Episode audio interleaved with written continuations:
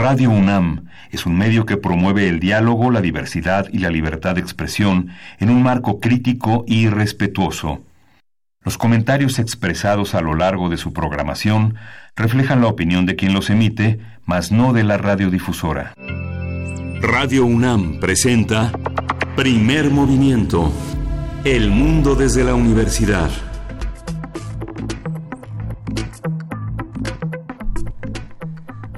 Muy buenos días, son las 7 de la mañana con 5 minutos de este viernes 25 de enero y hay que decirlo, Berenice Camacho, se quedó a dormir en Radio UNAM para poder transmitir desde la noche de ayer hasta la mañana de hoy, queridísima Berenice. Muy, muy buenos días, ¿cómo estás, Luisa Iglesias? Buenos días a quienes nos escuchan tan tempranito, son las 7 con 5, como ya decías, de este viernes, ya por fin es viernes. Sí, me quedé a dormir, la verdad es que eh, cuando salí de aquí estaban los mismos trabajadores de, pues, que cuidan las instalaciones que están aquí siempre eh, al servicio de todos y regresé hoy por la mañana y seguían, seguían aquí. Así es que sí, digamos que me aventé un turno.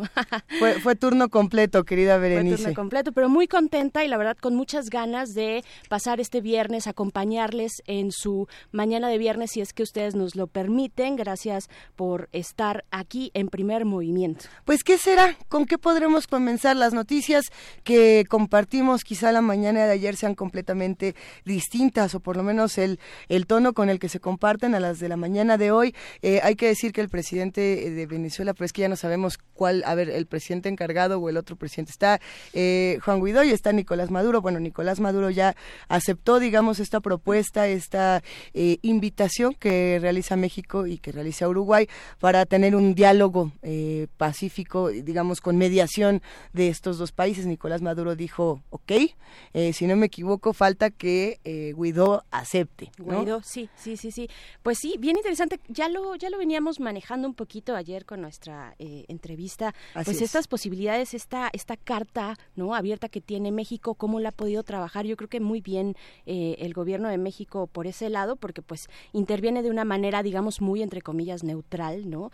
finalmente las declaraciones diplomáticas son a favor de la autodeterminación de los pueblos, pero esto le dio esta carta, ¿no? Esta carta abierta para participar ojalá, ojalá que sea la vía, en verdad, ojalá que eh, este, este proceso sea el, pues, a través del cual se resuelva de alguna manera, por lo menos esta crisis, ¿no? Ya no digamos, vaya todo lo demás que viene arrastrando eh, Venezuela en términos económicos, pero por lo menos la crisis política y también la crisis internacional, digamos, o esta situación internacional que ha puesto en distintos bandos, ha polarizado a países de la región, pero también del mundo del mundo. Habrá que pensar también qué está ocurriendo dentro de nuestro país cuando tenemos estas discusiones. ¿Qué, qué revela de nosotros, de nuestra, de nuestra sociedad, la, discusión del día de ayer, las discusiones que, las muchísimas discusiones que se tienen tanto en redes sociales como en eh, la mesa de nuestra casa, como con nuestros compañeros de trabajo. Eh, independientemente de ello, hay, hay que comentar, por ejemplo, eso que ya llevábamos desde principio de semana, querida Berenice, el asesinato del periodista Rafael Murúa. Eh, una nota muy compleja, muy difícil, pero bueno, hay que decir que distintos medios y organizaciones no gubernamentales de Baja California están exigiendo una comisión especial e investigación eficaz por este asesinato y por los muchos otros que se llevan en, en distintas regiones del país. Eso es otro tema al que tenemos que darle puntual atención, sí, por supuesto, eh, centrarnos en, lo que ocurre con estas grandes noticias como el tema de Venezuela, pero no quitar el dedo del renglón de lo que le pasa a nuestros periodistas y a nuestras voces mexicanas. claro. Claro, y, son tan relevantes, es tan relevante el periodismo independiente, libre y seguro en nuestro país, pues que tenemos investigaciones tales como la estafa maestra. Eh, el día de ayer el fiscal general Hertz Manero anunció que hay seis casos ya vinculados a proceso de los 64 funcionarios que están bajo investigación judicial. El señalamiento, pues ustedes lo recuerdan, ¿no? Esta investigación, la estafa maestra de 2017 por animal político, eh, el señalamiento es por eh, desvío de recursos, recursos del Estado, desde distintas instituciones federales que tuvo lugar durante la administración de Enrique Peña Nieto. Y esto además de que favorece evidentemente a la percepción al menos de justicia, de, combate a la impunidad, pues al mismo tiempo también pues nos, nos empieza a dar eh, pues se abre un clarito en este cielo un poco nublado de la nueva administración en tanto aquellas declaraciones de amnistía, ¿no? Que fueron traducidas también como pacto de impunidad frente a los anteriores gobiernos. Entonces, bueno, eh, ojalá, ojalá que esto empiece a esclarecer un poquito este panorama y este contexto que tenemos de tanta polarización en nuestro país, ¿no? Habrá que, habrá que estar estudiando todos estos temas, querida Berenice. Hay otro, hay otro más y hay muchos más, por cierto. No para, no para. Yo creo que lo tendremos que ir diciendo a, lo largo de la mañana para que no se nos vaya demasiado el tiempo, pero bueno, con estos recortes presupuestales, eh, uno de los de los que padecen, por supuesto que hay quienes dicen, a ver, a nosotros no nos lo quieren porque nosotros queremos tener siempre este, este recurso disponible disponible para hacer o no hacer, pero los que están informando de una, pues digamos, un recorte grave es el INEGI.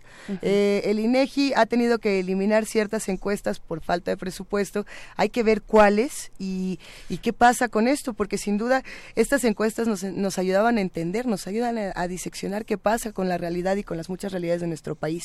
Entonces, eh, pues yo creo que siempre se necesitan, pero eso es lo que creo yo, así que mejor que nos diga qué creen o cómo ven todos estos temas los que hacen comunidad con nosotros en arroba P Movimiento y en diagonal Primer Movimiento.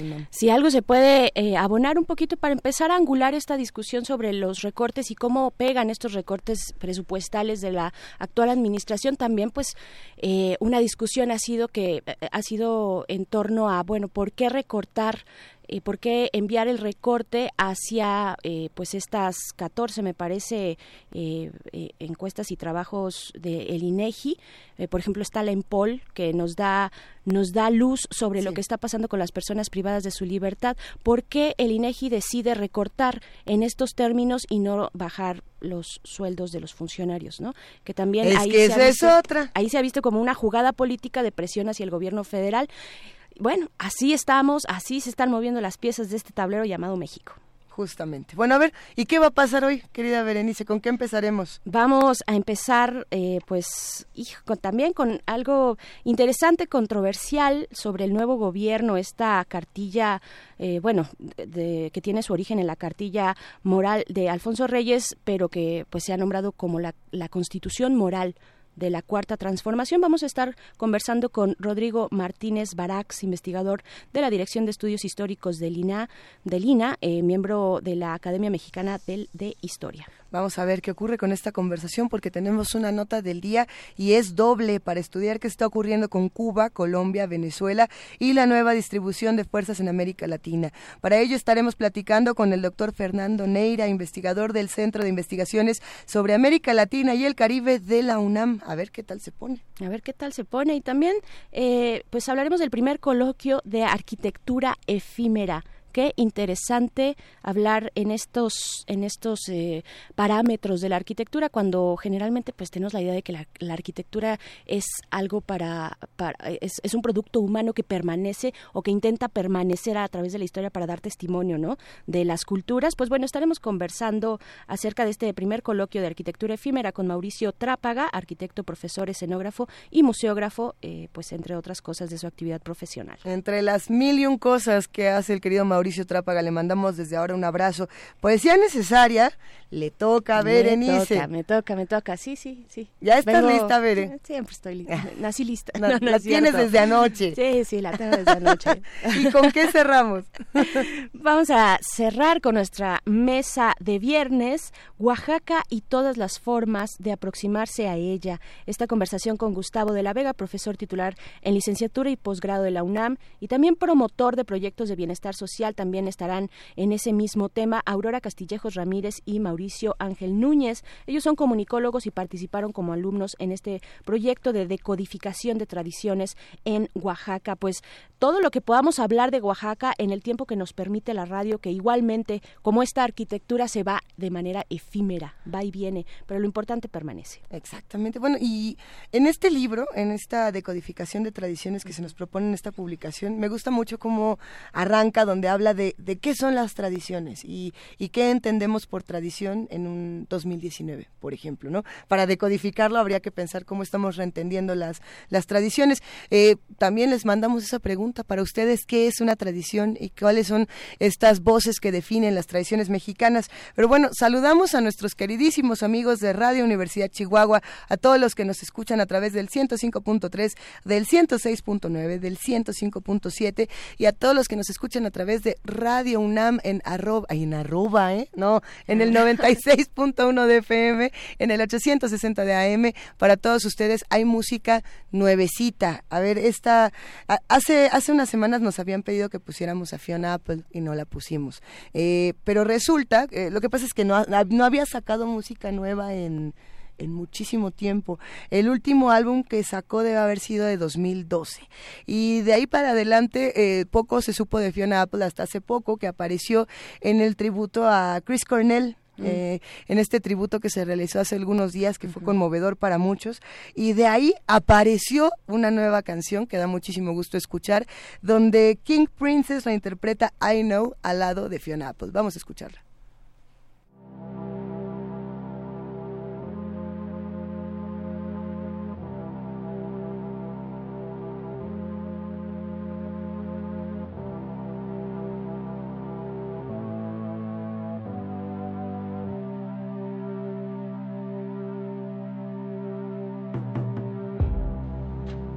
Don't be it I'm your crowbar. If that's what I am so far.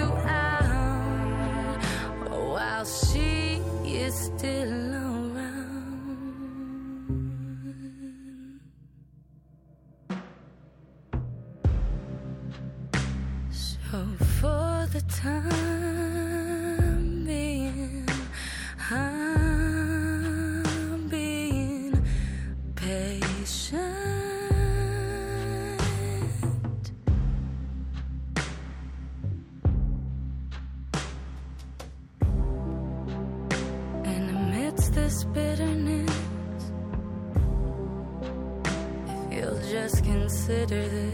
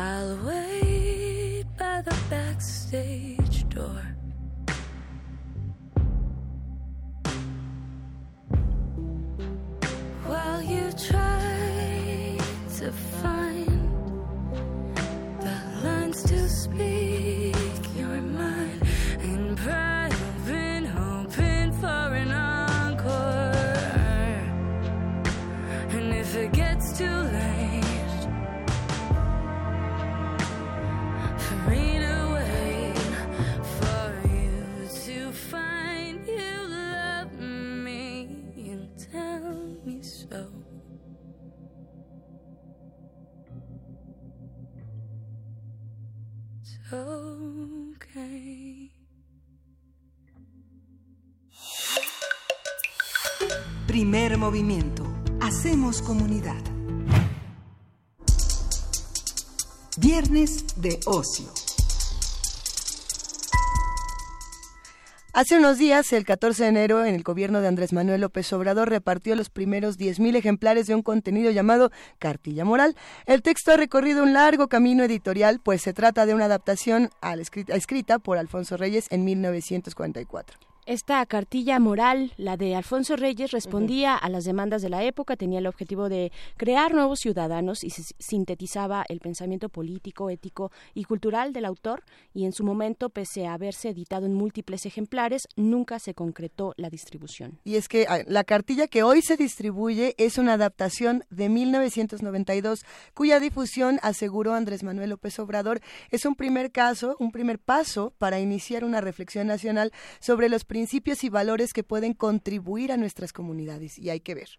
Y hay que ver, para eso conversaremos sobre este texto, qué, significa, en qué contexto apareció y cómo se inserta ayer, pero hoy también en un proceso de formación nacional, cívica, ciudadana. Para ello nos acompaña Rodrigo Martínez Barax, investigador de la Dirección de Estudios Históricos de Lina, miembro de la Academia Mexicana de la Historia. ¿Cómo estás, Rodrigo? Te saludamos aquí, Luisa y Berenice, eh, pues para esta, eh, para, para comenzar bien el viernes hablando de esta cartilla moral. ¿Cómo estás? Muy, muy, muy buenos días, Luisa o Berenice. Yo soy, yo soy Berenice, allá está Luisa. Hola, Rodrigo. Muy buenos días. Qué gusto escucharte. A ver, ¿cómo podríamos empezar a hablar de esta cartilla moral? Quizá tendríamos que regresar unos muy buenos años en el tiempo Exacto. y hablar de la primera y, y, de cómo inició y para qué servía en ese momento. ¿En qué contexto sí, se escribió? Sucedió lo siguiente. A, a la mitad de, en 1943, fue designado secretario de Educación Pública Jaime Torres Bodet, uh -huh. el gran poeta y escritor del grupo contemporáneo. Sí. ¿Sí me estás oyendo? Sí, te por escuchamos, supuesto. te escuchamos. Ajá. Y en ese, precisamente entonces, se había hecho un censo de la población mexicana y pues, se dieron cuenta que la mitad de la gente no sabía leer y escribir. Era una situación muy, muy grave. Entonces hizo un gran decreto para, pues, para, para salvar esto y el gobierno decidió hacer, la Secretaría de Educación Pública con Torres Bodet, decidió hacer una cartilla para aprender a escribir, una cartilla alfabetizadora. Y la estuvieron preparando y se imprimieron, cuando ya le hicieron 10 millones de ejemplares de esa car cartilla para, para, alfabetizadora. Pero mientras la hacían, se pensaron Torres Bodet y su secretario particular, José Luis Martínez, mi padre, uh -huh, pensaron sí. que sería bueno al final de la cartilla agregar unas dos lecciones o algo así sobre moral, que es algo que pues le hacía mucha falta, le hace mucha falta al pueblo mexicano. Y el, uh, el escritor ideal para escribir estas dos o tres paginitas sencillísimas sobre moral, agregada a la cartilla alfabetizadora, era Alfonso Reyes, el gran, gran escritor mexicano, el, el más importante precisamente en esos años, 1944 estamos. Sí. Y le pidieron estas dos o tres paginitas muy sencillas. Don Alfonso se encerró en su casa, no fue a Cuernavaca, como lo hacía todos los fines de semana, se quedó en México, y en dos días sacó no dos tres dos o tres paginitas sino un pequeño tratado magnífico que al que puso el nombre de cartilla moral. Claro. eso fue lo que él entregó a, le entregó a mi padre como secretario particular de Torres Bodet. Pero pues eran muchas más no eran las dos páginas que se necesitaban. Seguramente sí. De modo que ahí hubo una discusión y finalmente pues decidieron que, pues que ya no podían, que se lo iban a publicar por separado, que no se pudieran incluir estas dos páginas en la cartilla alfabetizadora y que le publicarían la cartilla moral por separado. Pero no se la publicaron en 1944. No sabemos exactamente qué fue lo que pasó. Yo he estudiado el asunto basado en las cartas de Alfonso Reyes y mi padre y Torres Godet, basados en el diario también de, de, Alfonso Reyes. No sabemos exactamente qué pasó. Tal vez una de las cosas que le molestó a la gente de la CEP era que decía que la moral de los pueblos civilizados se basa básicamente en el cristianismo. Aunque eso nunca le va a gustar a la CEP, la cercanía de la moral y la religión. Aunque don Alfonso no era una gente pues, religiosa o demasiado católica ni nada parecido. Más bien dice que la moral está basada en general en los mandamientos de las religiones, pero los seres humanos no necesitan ser religiosos para tener mandamientos morales. O sea, yo no necesito ser católico para respetar ciertas normas básicas de convivencia y de vida. Y no le publicaron su cartilla moral a don Alfonso, que quedó un poco triste, un poco resentido. Claro. No le agregó una introducción explicando sus modal, sus sus objetivos, cómo lo hizo y dejó guardada la cartilla moral hasta que la volvió a publicar años después, en 1952, pero una edición muy, muy limitada. Yo creo que de 100, 200, 300 ejemplares, en una serie donde él publicaba un poco algunos textos textos desconocidos y que habían quedado sin publicar. Ahí publicó en 1952 su cartilla moral y pasaron unos años hasta 1958 cuando el gran historiador mexicano Gastón García Cantú, que estaba al frente del Departamento de Publicaciones de la, del Instituto Nacional Indigenista, hizo una edición masiva no sé de cuántos ejemplares, pero muy grande, destinada a los indios de México. Yo no tengo esa edición, no la pude revisar, entonces tampoco pude ver qué adaptación hizo don Alfonso Reyes para esta edición de 1958. Claro. Después de eso, pues se hicieron otras ediciones de la cartilla moral normales. Una de ellas, por ejemplo, en el tomo 20 de las obras completas de don Alfonso Reyes y otras ediciones en pequeños libros aislados, en antologías de Alfonso Reyes, hicieron varias ediciones. Muy bien. Estas, esta edición, eh, perdón que te interrumpa, Rodrigo Martínez, esta edición de pasta dura, ¿no? De las obras completas, eh, bien interesante de Alfonso Reyes. Ajá. Sí. Ajá, pero continúa, continúa solo para puntualizar. Sí, ese está en el tomo 20 de las obras completas de, Alfonso Reyes, que fue publicada por el Fondo de Cultura Económica. Pasaron los años y mi padre seguía creyendo en la importancia de que la SEP difundiera una, una enseñanza moral y, y, el libro de don Alfonso. Es magnífico, es muy bueno, y dijo, lo quiero publicar. De modo que le propuso el proyecto al secretario de Educación Pública, Jesús Reyes Heroles, el gran político intelectual mexicano. En 1984, le propuso una, una hacer una pequeña adaptación de la cartilla moral. Efectivamente la hizo. Se trata del mismo texto, pero con algunas pequeñas simplificaciones y algunas adaptaciones para evitar problemas. Por ejemplo, quitó la oración de que eh, la moral de todos los pueblos civilizados está basada en el cristianismo, le quitó eso. Le quitó alguna alusión un poco belicista, determinado por el contexto, 1944, cuando fue editado por primera vez la cartilla moral, o sea, en plena Segunda Guerra mundial. Le quitó algunas alusiones un poco belicistas. Ah, también le metió un poco de ecología, porque es muy interesante la cartilla moral, no sé si la han analizado ustedes, está basado en una serie concéntrica de respetos del ser humano. Concéntrica, o sea, respeto a la persona, a mí mismo, a mi persona. Respeto a mi persona, respeto a la familia, respeto a la sociedad, respeto a la patria, respeto a la humanidad, respeto a la naturaleza.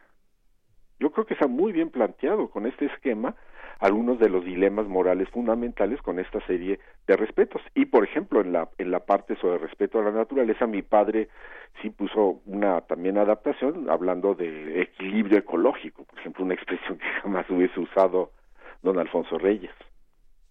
Y esta fue la propuesta que le hizo a Jesús Reyes Heroles, pero fundamentada además, como se lo pidió don Jesús a mi padre, José Luis Martínez, en la opinión de filósofos sobre la necesidad de una educación moral en México. Estas opiniones y las anotadas se las se las pidieron a Eduardo Nicol, el gran filósofo, a, y a, a Salmerón, y, y, finalmente el proyecto sí iba a ser, pero no se pudo realizar porque falleció don Jesús Reyes Heroles. No se realizó el proyecto. Pocos años después, de 1984, en 1992, mi padre le propuso el mismo proyecto a Ernesto Cedillo Ponce de León, que antes de ser presidente de México, era secretario de Educación Pública. Y Cedillo aceptó el proyecto de hacer una edición masiva de la cartilla moral en la adaptación de mi padre José Luis Martínez. Y se hizo la edición de 700 mil ejemplares. Pero fue un contexto muy político muy difícil. Por un lado, Ernesto Cedillo estaba en una pugna muy muy fuerte con el Sindicato Nacional de Trabajadores de la Educación, dirigido ya entonces por el Baester Gordillo. Había una pugna muy muy fuerte entre la Secretaría de Educación Pública y el sindicato para quitarle un poco de poder a este omnipotente sindicato. Por otro lado, también estaba otro elemento que fue muy problemático, que Ernesto Cedillo encomendó a historiadores los libros de texto gratuitos. Los historiadores de estos libros de texto gratuitos en historia, eh, que, coordinaron esos libros, fueron Enrique Floriscano y Héctor Aguilar Camín. Y este, estos libros de historia, hechos por historiadores profesionales, de hecho yo, yo fui uno de tantos, que participaron, pues recibieron el repudio generalizado de toda la población. Por un lado de la gente del sindicato, pero también de mucha de la gente de izquierda. Yo no sé, tal vez fue algo de que se, no se les enseñaba a los niños una historia patriótica, una historia de bronce, como diría Luis González, sino una historia de las que hacemos normalmente los historiadores. En, en el marco de este, de este, de esta historia, se hizo un gran, una gran polémica en todo el país y particularmente la cartilla moral, los 700 mil ejemplares de la cartilla moral, muchos de ellos fueron retirados de la circulación por presiones del el Sindicato Nacional de Trabajadores de la Educación. Fue retirada. No sabemos exactamente cuántos ejemplares circularon de esta pequeña edición muy modesta de 700 mil ejemplares, o, y cuántos realmente fueron retirados y fueron quemados, no sé qué pasó. Esto fue ya en 1992 y se retiró de la, de la circulación. Desde entonces, pues la cartilla moral va a seguir siendo leída en su versión original de Don Alfonso, en las obras completas, en múltiples antologías. Menciono una, por ejemplo, de mi padre, José Luis Martínez, antología de Alfonso Reyes. También está en la antología grande que hizo García Diego, en el Javier García Diego en el Fondo de Cultura Económica. Hay varias. Se hicieron varias. Y en este nuevo gobierno de de Andrés Manuel López Obrador, pues con este propósito de ir adelantando hacia eso que llaman una constitución moral de la sociedad, que pues mucha gente pues, sentimos alguna desconfianza frente a esto que podría ser, de manera inesperada en este enero publicaron la cartilla moral de Alfonso Reyes y precisamente en la adaptación que le hizo mi, mi padre, lo cual pues francamente me, me da mucho gusto, me llena de orgullo y de agradecimiento, pues al ver que la intención de mi padre y de Alfonso Reyes de, difundir una educación moral y basada en un texto tan magnífico como la cartilla moral de Reyes, y en la adaptación de mi padre, pues ahora se publique de manera muy masiva. No sabemos qué tan masiva en realidad. Uh, se ha hablado, algunas fuentes, en algunas noticias en el periódico hablan de 8 millones, millones. Ustedes hablan ahorita de 10 mil. No sé, se habla de 8 millones y medio de ejemplares, o aún de 10 millones de, y medio de ejemplares, aunque, pues no sé, la mera verdad no, no, no se sabe exactamente cuántos ejemplares ahorita están circulando, pero además uh, es en Internet, cualquier gente se puede meter en Internet y muy fácilmente llegar a esta nueva edición de la cartilla moral, que pues es un, es un magnífico texto. Imaginarás, eh, Rodrigo, que mientras nos haces este maravilloso recorrido histórico hasta, hasta este principio de año de lo que ha ocurrido con la cartilla moral, eh, mientras eso sucedía, ya nos han escrito varios mensajes que también nos emociona mucho. Por aquí Natalia New quiere preguntarte, eh, dice, quitar la palabra cristianismo del texto le retira el el tinte religioso a lo que tiene dentro del mismo. Y otra de las preguntas que también son interesantes es de Gilgamesh Rojo. Dice, eh, bueno, él pregunta por la vigencia del mismo, si en el momento en el que se realiza con todas las adaptaciones, por las realizadas por tu padre, etcétera, eh, realmente se, se conserva un texto vigente para el 2019. No sé qué te parecen ambas preguntas. Sí, don Alfonso Reyes no, no era cristiano no era ñoño, no, no, no, no lo tenía. no, no, no lo era, y el texto no es religioso. Sencillamente reconoce un hecho histórico de que básicamente las normas básicas de la convivencia entre los hombres nos las han dado las religiones. Entonces no, no, no, no creo que tenga un tinte religioso el texto. Entonces sí, eh, quitándole esta, parte no creo que le haya haga demasiado daño al texto. Por su, por supuesto además la esta nueva edición es una invitación a, leer el texto original. Y precisamente en ese año de 1944 cuando don Alfonso Reyes uh, publica escribe pero no publica la cartilla moral él mismo había editado un texto muy que él considera consideraba muy importante de educa de de teoría literaria, de teoría de la literatura, que se llama precisamente el deslinde. Mm, para el deslinde de las facultades, el deslinde de los géneros, el deslinde de la literatura y la no literatura, y también podríamos agregar en esta misma vena el deslinde entre la moral y la religión. Están vinculadas, pero no son lo mismo y, y esta y esta diferencia es importante tenerla clara de modo que pues todos vamos a seguir básicamente ciertas normas religiosas eh, ciertas normas morales que nos vienen de las religiones no matar no mentir no hacer el daño buscar el bien para uno buscar el bien para los demás tener alegría ante la vida ciertos valores fundamentales esta serie de respetos que no tienen nada de religiosos efectivamente se trata por otro lado respondiendo a, la siguiente pregunta mm. se trata de un texto de 1944. Muchos de los ejemplos que ahí vienen, uh, pues pueden resultar uh, anticuados de, y, y, y, ciertamente muchas cosas de, de, la actualidad no están ahí representadas. Pero esta no es un texto que se nos imponga, no es un texto con ciertas normas morales que nos, se nos esté obligando a seguir. Sencillamente es un material de reflexión, un material de lectura que además don Alfonso Reyes escribió con una intención muy muy pedagógica.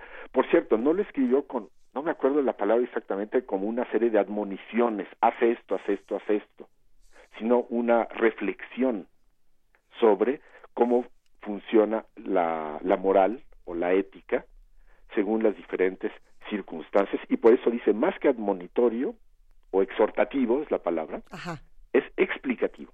Y por eso eh, se ayuda a don Alfonso con las ciencias, con la con la sociología, con la antropología, con la pedagogía. Para entonces es un texto que resulta sumamente pues sugestivo para reflexionar. Efectivamente, no es un texto plenamente actualizado sobre nuestros problemas, pero precisamente porque no lo está, al leerlo nos permite nosotros mismos uh, comentarlo, criticarlo o reflexionar a partir de él. Entonces, esto es lo interesante. El, eh, eh, la nueva edición de, de 2019 tiene una presentación del presidente Andrés Manuel López Obrador, donde eh, dice claramente que se trata de uno de los materiales que se presentan a la sociedad para reflexionar, para pensar. Entonces no se nos está imponiendo nada, se nos está dando un material de reflexión. Eh, en ese sentido, pensando en los materiales de reflexión, más que en en los mandamientos, ¿no? Yéndonos más hacia el material de lectura, hacia las reflexiones, ¿qué textos podríamos relacionar con esta lectura? Por un lado, regresar, digamos, a, la cartilla moral de, de 44, eh, tener este, este texto, digamos, esta publicación más reciente. ¿Y, a qué otros textos tú, tú viajarías, Rodrigo? ¿Qué otras recomendaciones nos darías para complementar nuestras lecturas y justamente para entenderlo como, como este mapa de lecturas que se nos abre enfrente?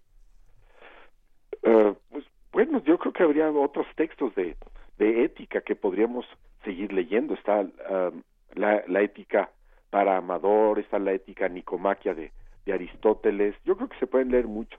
Pero eh, Alfonso Reyes escribió su texto con un sentido muy pedagógico para, con, insistiendo mucho, polemizaba con la SEP diciendo, escribir para los niños, escribir para los analfabetos, no es escribir para retrasados mentales es escribir para gentes plenamente pensantes y por eso don Alfonso hizo este texto al mismo tiempo sencillo, pero con una argumentación que, que, puede ser detectada y sobre la cual se puede reflexionar y con muchas alusiones literarias, con muchas alusiones a, filósofos y a, y a, escritores que pueden realmente enriquecer la, la pues, antojar al lector a seguir haciendo las lecturas uh, por su cuenta.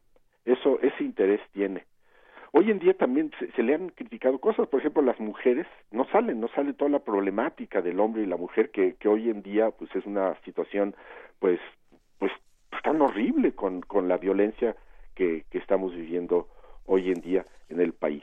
Pues es muy curioso, ya ven, que ahora como que se habla mucho de los hombres, las mujeres y los hombres, las niñas y los niños, ese tipo de corrección política de, de raigambre, pues del politically correct, muy foxista, que lamentablemente algunas feministas y mujeres han, han retomado, que siempre tengamos que decir las mujeres y los hombres, como si dijéramos las perras y los perros, los gatos y las gatas. O sea, no, no, no creo que, que eso nos... Don Alfonso siempre dice el hombre.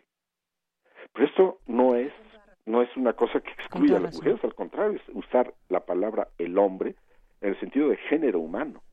Claro, y, que finalmente han estado... A, las mujeres, que además son más, ellas son 52 mujeres, son, son 52% y nosotros 48, de modo que siempre están presentes. Y el hecho mismo, bueno, tal vez ya un poco significativo de que la palabra mujer o ni, jamás es mencionada en la cartilla moral, siempre se habla del hombre. Esto puede ser muestra de un feminismo radical, o sea, de que las mujeres y los hombres somos absolutamente iguales en derechos, en obligaciones, en dignidad, es polémico, es polémico. muy polémico lo que Es polémico, es interesante y es polémico. por supuesto. de que sea polémico. A, ver, eh, pero pensando, por ejemplo, en la generación de escritores que antecedían y que, que preceden a Alfonso Reyes y de, y de, grandes pensadores de nuestro país, eh, uno, uno, se podría regresar, por ejemplo, en ese sentido, a, a, con lo que empezábamos esta conversación, Rodrigo, que fueron los contemporáneos. Justamente empezabas hablando, estaban los contemporáneos y por ahí que de pronto también está Alfonso Reyes, etcétera, etcétera, etcétera, ¿no? ¿Qué pasaba, por ejemplo, con esas generaciones de escritores, con eh, los contemporáneos y luego por ahí estaban los punks, los estridentistas, este, se peleaban y demás?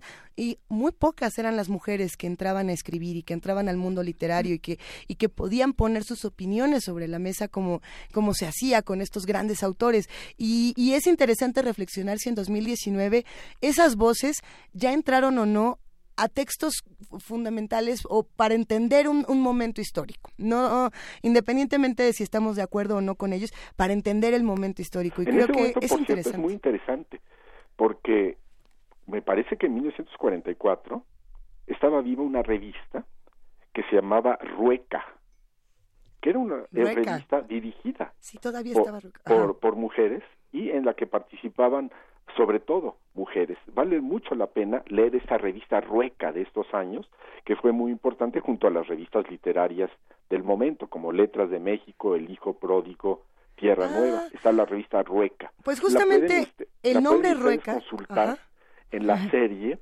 de revistas literarias mexicanas modernas, una serie maravillosa de, de ediciones facsimilares de revistas literarias mexicanas modernas de la primera mitad del siglo XX, que hizo precisamente mi padre, José Luis Martínez, cuando fue director del Fondo de Cultura Económica. Ahí está la revista Rueca, esto lo hizo mi padre en los años pues, 80, 70 y 80, y pues ya se acabó la, uh, pues se, se, han agotado los ejemplares, y ahora uh, felizmente el Fondo de Cultura Económica el año pasado, que fue el centenario de mi padre, José Luis Martínez, hicieron una nueva edición uh, digital de las revistas literarias mexicanas modernas y por eso pues, invito a, leer esta esta eh, esta revista Rueca, que es que muestra con, como con naturalidad, sin demasiada contestación, uh, a, pues las mujeres estaban hallando también un medio para expresarse desde el punto de vista literario. Es, es interesantísimo porque justamente Rueca, el nombre Rueca que se le da a la revista, lo sugiere Alfonso Reyes justamente y, y, esta publicación que era eh, si no me equivoco de Carmen Toscano. Exactamente. Era de Carmen Toscano ya es que ya la encontré María Ramona Rey. así es eh, era Carmen Toscano la que decía que la rueca no era un instrumento de esclavitud femenina, sino que era un instrumento para decir poesía, lo cual también generó una polémica en su momento importante. Y qué interesante que esté saliendo a la mesa justo ahora. Hay que hacer esa recomendación, vayamos a las revistas, vayamos a Rueca, vayamos a la literatura de los contemporáneos, vayamos a los textos de Alfonso Reyes, recordemos el trabajo de tu padre, Rodrigo, y por supuesto, sigamos haciendo mapas de lecturas como este que se nos propone. Ajá. Pues buenísimo. Hay, también es muy interesante que pues muchos de los escritores que mencionas, la generación de los contemporáneos, por ejemplo, pues, pues eran muy refinados los contemporáneos, no lo niego, pero al mismo tiempo fueron incorporados a, al servicio público. Los contemporáneos participaron junto con Vasconcelos en, las en, en el maravilloso libro que han de conocer ustedes, Lecturas Clásicas para Niños. También editaron en ese momento precisamente las lecturas para mujeres. Y en, precisamente años después del auge de, del grupo de los contemporáneos, en, en los años 40, cuando Torres Bodet asume ser secretario de Educación Pública y mi padre, un escritor muy joven, brillante y, y pero muy refinado, muy dandy incluso, le entra como secretario particular del secretario de Educación Pública en un momento de emergencia nacional, donde pues, tratan de sacar el país de la ignorancia de no saber leer y escribir. Este, este va a ser un momento muy importante y que define el rumbo de muchos de los escritores mexicanos de esos años y de los años que van a seguir, según el cual un escritor no puede ser solamente escritor. Ser escritor y hacer textos muy bonitos en un país donde la mitad de la gente no sabe leer y escribir es frívolo e, e inconsistente. Un escritor tiene que ser escritor, pero al mismo tiempo servidor público. Ver la manera de servir a la sociedad, servir a la patria de la mejor manera posible. Entonces tenemos a, muchos excelentes escritores y, y al mismo tiempo excelentes servidores públicos, como Alfonso Reyes, como Torres Bodet, como Reyes Heroles, como Octavio Paz, como mi padre. Mi padre, ya, eh, pues mi padre nunca va a ser miembro ni de la, bueno, al comienzo sí cuando era joven, pero nunca va a vivir de la UNAM o del INA o del Colegio de México, va a vivir de su trabajo como funcionario. Por las mañanas, ser funcionario cultural y por las tardes, noches, escribir. Un escritor, solamente escritor, es, es, es, es frívolo. Hay, hay un poco esta noción que, que, se fue desarrollando en ese tiempo y que es muy importante tener en cuenta precisamente ahora que precisamente la pues hay un desprestigio de, de, los servidores públicos. Se les considera inconsistentes corruptos bla bla bla todo eso. Y sin embargo sí existe una tradición muy importante de de, de funcionarios públicos y que son al mismo tiempo escritores e intelectuales y que saben que es necesario devolver a la sociedad mucho de lo que se nos ha dado. Pues te queremos agradecer profundamente por esta charla, Rodrigo Martínez, investigador de la Dirección de Estudios Históricos de Lina, miembro de la Academia Mexicana de Historia. Te mandamos un gran abrazo y bueno, pues a compartir estos textos, a seguir reflexionando en torno a estos puntos de vista. Gracias por esta charla. Muchísimas gracias a ustedes por la invitación, un gran gusto. Es un gustazo. Se puso bueno, se, puso, bueno, bueno Sí, sí, sí, muy interesante. Buena polémica, como eh, siempre. Buena polémica que hay que seguir, estas narrativas de nuestro pasado, finalmente, ¿no? Que, bueno, vienen a resurgir en estos momentos, eh, pero también nos vamos a ir con música. Esto es eh, para... A ver, que nos dice producción que música, Nel, que no quiere música. ¿Qué, ah, quieres? ¿Qué quieres, Frida? ¿Qué, teatro. Nos vamos directamente al radioteatro sorpresa. Directo. Uf, qué bien. Eso. Vámonos. Primer movimiento. Hacemos comunidad.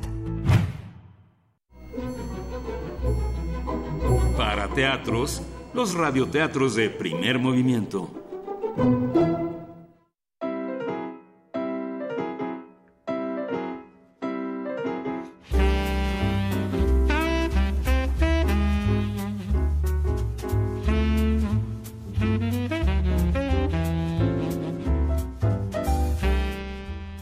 Un oso enojoso, de Neva Milisic, ilustrado por Josefina Preumair.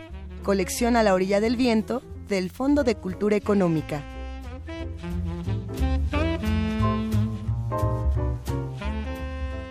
En lo más profundo del bosque y más allá del río, en un precioso lugar, vivían varias familias de animales. Casi todos eran felices. Casi todos pero uno de los animales, el osito Bartolo, echaba a perder hasta la mejor de las fiestas. ¿Y saben por qué? Bartolo encontraba siempre una razón para estar de mal humor. Si le regalaban algo rojo, lo quería azul, y si era azul, lo quería verde. Nunca lograba conformarse. Para el Día del Bosque, doña Elefanta cocinó una gran bandeja de pasteles con la ayuda de Lucas y Andrea, sus hijos. Había uno para cada animalito. Los hicieron de diferentes sabores y diseños para conformar a todos. Los elefantes llegaron al paseo anual muy orgullosos de sus manjares.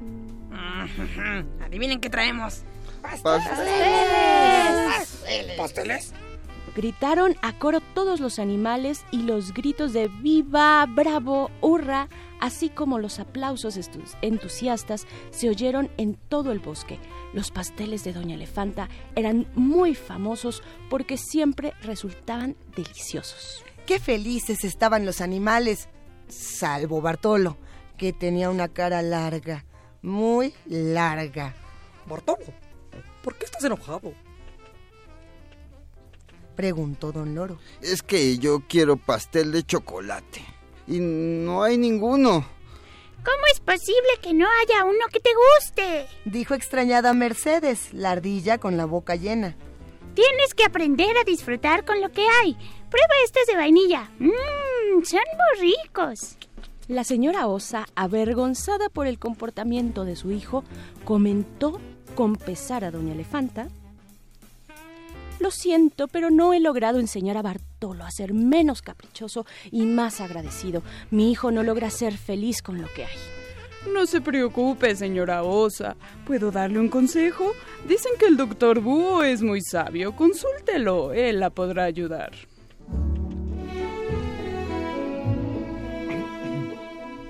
El doctor Búho examinó cuidadosamente al osito y finalmente diagnosticó.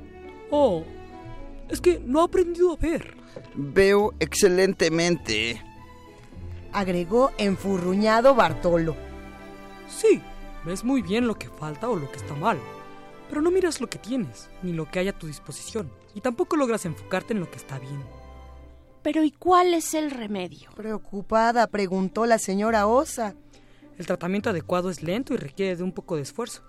Bartolo necesita aprender a mirar lo bueno y valorar lo que tiene. En principio le daré una receta. Ya veremos cómo continuar, pues, por lo que veo, su hijo también tiene que aprender a ser agradecido. Si no se ejercita en dar las gracias, se va a quedar sin amigos. Continuó diciendo el búho mientras escribía la receta. Eh, tratamiento. tres cucharadas de optimismo en jarabe, dos gotitas de gratitud por la mañana, dos paseos a la semana con la doctora Tortuga. A primera hora, apenas sale el sol. Ay, ¿por qué tengo que salir temprano? A mí me gusta dormir hasta tarde. Jojo, entiendo que no te guste levantarte al amanecer, pero las mañanas brillantes y hermosas son la mejor hora para aprender. Al otro día, al alba, la tortuga pasó a buscar a Bartolo a su casa. El osito, de pésimo humor, apareció con ceño fruncido, despeinado y refunfuñando. Mm, no veo nada especial. Quisiera volver a mi cama, doctora Tortuga. Además, creo que pasear contigo va a ser aburrido. Eres tan lenta. La doctora Tortuga sonrió lentamente. Así es como hacía todas las cosas. Y explicó. Ay, Bartolo.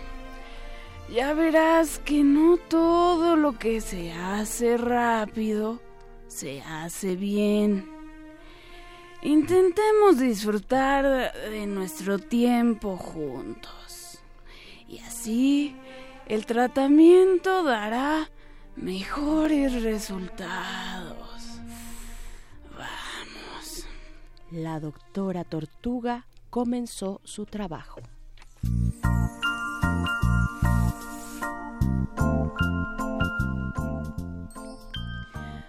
Mira al cielo, Bartolo.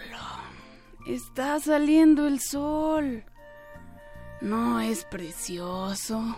Bartolo miró y a regañadientes tuvo que estar de acuerdo en que valía la pena levantarse, aun cuando solo fuera para ver el amanecer. Pero aunque el paisaje mostraba unos colores muy bonitos, el osito no dejaba de bostezar. Un poco más allá estaba mamá pájara con sus polluelos, trinando una bellísima canción. Y aunque el osito le gustó la música, pronto se quejó de la, del hambre que tenía. La doctora Tortuga lo invitó al restaurante amarillo que habían abierto las abejas. Pero Bartolo, qué raro, se enojó. Él quería ir a un restaurante a, a un restaurante a lunares. La tortuga se puso firme. Esto es lo que hay, Bartolo. A las abejas les gusta el amarillo y son ellas las que hacen la miel. Dicen que para tener amigos más vale una gota de miel que un tonel de hiel. Al probar la comida, Bartolo descubrió que las abejas eran muy buenas cocineras. Unos días más tarde y después de varios paseos, la doctora Tortuga llegó a buscar su pequeño paciente y ya no tuvo que esperarlo. Bartolo salió muy peinado y casi contento. Durante el recorrido y mientras subían un pequeño cerro, exclamó. Vaya, qué cantidad de colores distintos. El osito nunca había notado lo colorido de ese prado. Estaba muy sorprendido y se puso a juntar flores hizo dos preciosos ramos. Parece que vas mejorando, le dijo la doctora Tortuga, feliz por lo bien que progresaba Bartolo. Basta con abrir bien los ojos y aprender a mirar para encontrar cosas bellas que den alegría. El búho y la tortuga hicieron una junta y como nunca estuvieron seguros de que el tratamiento podía darse por finalizado el osito había aprendido a disfrutar, logrando ver el lado bueno de las cosas. Pero, oh sorpresa, Bartolo quería seguir paseando, aunque fuera de vez en cuando, con la doctora Tortuga. Es que contigo y a tu ritmo veo todo más bonito. Dijo dándole un gran abrazo y regalándole uno de los ramos de flores a su mamá, agregó. Ahora tengo que irme porque hay algo muy importante que debo hacer. Bartolo encontró a los elefantes jugando en el río. Perdón, Andrea. La próxima vez probaré tus pasteles. Estoy seguro de que son riquísimos.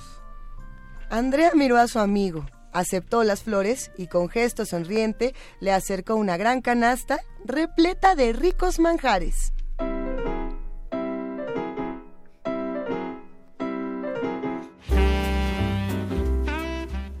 Un oso enojoso, de Neva Milisic, ilustrado por Josefina Preumair. Colección a la orilla del viento del Fondo de Cultura Económica.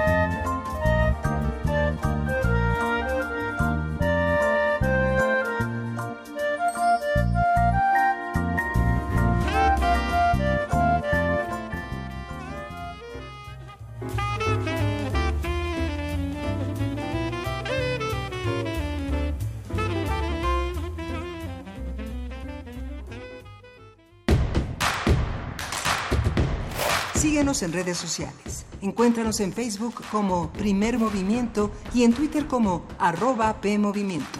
Hagamos comunidad.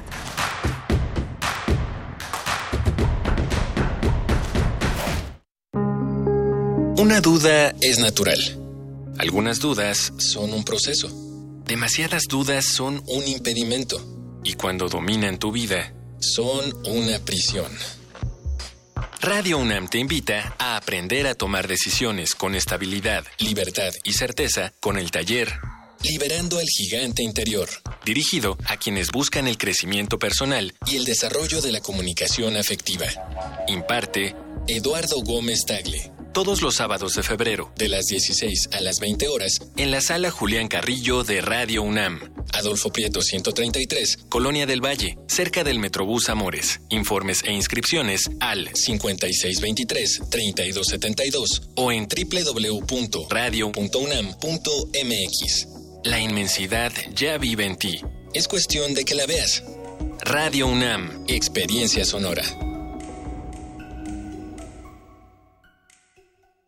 1997, la gente de la capital ha elegido al jefe de gobierno por primera vez. Se despenaliza el aborto en el DF. Este es el gran avance en materia de derechos humanos. La nueva reforma permite el matrimonio entre parejas del mismo sexo en el Distrito Federal. La ciudadanía frena el corredor Chapultepec gracias a la consulta organizada por el IEDF. Este primero de julio de 2018, en la Ciudad de México, se registró un nivel de participación histórico. Hace más de dos décadas decidimos transformar nuestra ciudad. Con participación todo funciona. 20 años construyendo democracia. Instituto Electoral Ciudad de México. El antiguo Colegio de San Ildefonso invita a la exposición Nacimiento, Miradas en el Tiempo. Reúne más de mil figuras de barro elaboradas por el artesano veracruzano Felipe Nieva en la primera mitad del siglo XX. Las piezas son personajes bíblicos como Adán, Eva, José, María, Jesús, San José pidiendo posada, el nacimiento del niño Jesús y los Reyes Magos. Nacimiento, Miradas en el Tiempo se puede visitar en el antiguo Colegio de San Ildefonso, centro histórico de la Ciudad de México. Mentalismo, correspondencia, vibración, polaridad, ritmo, causa-efecto y género. Los siete principios del Kibaleón relatados desde la mitología contemporánea. Jueves de Teatro de Radio UNAM te invita a una explicación escénica del funcionamiento del universo en la puesta en escena Kibaleón. Una charla entre Hermes, Buda, Heráclito y Lucifer Dramaturgia y dirección, Sergio Rued. Todos los jueves de febrero a las 20 horas en la sala Julián Carrillo de Radio UNAM. Adolfo Prieto 133 en la Colonia del Valle, cerca del Metrobús Amores. Entrada libre. Todo fluye y refluye. Todo tiene sus periodos de avance y retroceso. Todo asciende. Radio UNAM. Experiencia sonora.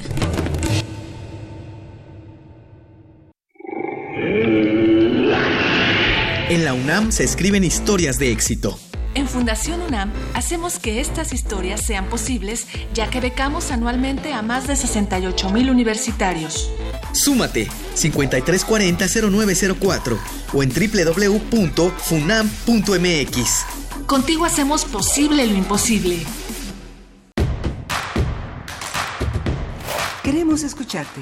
Llámanos al 55 36 43 39 y al 55 36 89 89. Primer movimiento. Hacemos comunidad. Son las 8 de la mañana con cuatro minutos, querida Berenice Camacho. ¿En qué nos quedamos de estas conversaciones? Pues nos quedamos, eh, primero, ¿qué, ¿qué les pareció nuestro radioteatro? Eh, lo disfrutamos mucho aquí en cabina y también pues invitarles a las convocatorias que se están haciendo eh, desde la ciudadanía, desde distintos espacios en esta ciudad varias, varias personalidades, digamos, de la vida pública. Eh, está, por ejemplo, Geraldina González de la Vega, quien es titular de COPRE, del Consejo para Prevenir y Erradicar la Discriminación. También la diputada federal Marta Tagle. En fin, muchas otras mujeres están convocándonos a que hoy, hoy, este viernes, iluminemos la noche. A partir de las 8 de la noche salgamos todas juntas a lugares públicos Tómate una selfie y públicala en tus redes sociales con el hashtag La calle es nuestra.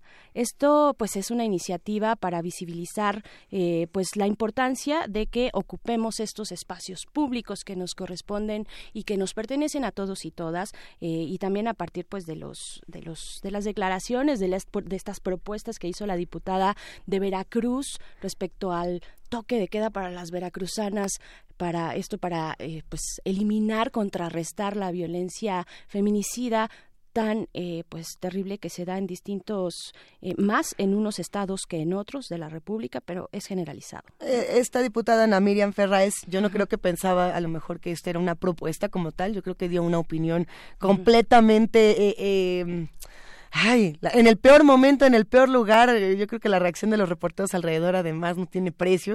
Eh, es, una, es una diputada que es conocida por tener este tipo de, de errores. Si no me equivoco, es la misma que confundió a Hugo Chávez con con Fidel Castro, sí es ella, es la misma. Eh, pero bueno, qué bueno que de este tipo de cosas que pueden solamente quedar en indignación surjan acciones. Veracruz es un espacio donde no solamente hay feminicidio, también hay transfeminicidio, que es otra cosa brutal. Y no solamente Veracruz, nuestra ciudad también y muchos espacios. Y si podemos solidarizarnos saliendo a las calles y haciendo las nuestras, pues qué mejor. Así es. Entonces la convocatoria es para que esta noche eh, las mujeres de todo el país, de todo el país, salgan a la calle, se tomen una selfie y la publiquen en sus redes sociales, hashtag La Calle es Nuestra. Y vámonos con música.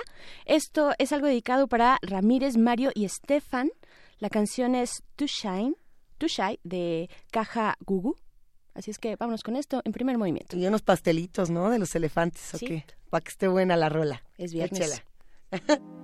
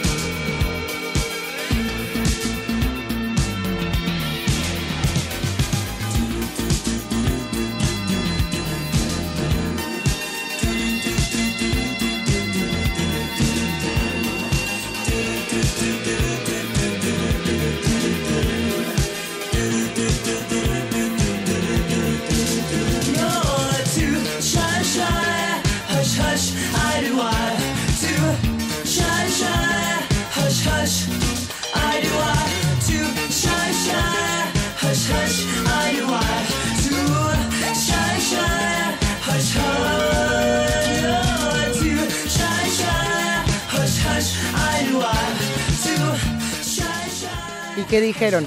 Que, no se, que se nos había olvidado. Pues no, esta canción también aparece en, el, en la banda sonora de Black Mirror. Sí, sí aparece. Y solamente abrimos el micrófono para decir que hoy es viernes de complacencias para que nos envíen a primer movimiento unam.gmail.com todas sus complacencias musicales. Ya tenemos muchas, pero nos encantaría recibir más. Y recuerden que si no pasan a lo mejor este viernes, las programaremos para los próximos días. Así que estén pendientes, escríbanos, llámenos al 55 36 43 39 y escriban también a nuestras redes sociales. En Facebook estamos como Primer Movimiento UNAM. En Twitter estamos como arroba PMovimiento, querida Berenice. Querida, querida Luisa, pues sí, es viernes y además es viernes de felicitaciones. Vamos a felicitar a nuestros compañeros de Radio UNAM que cumplieron años durante esta semana.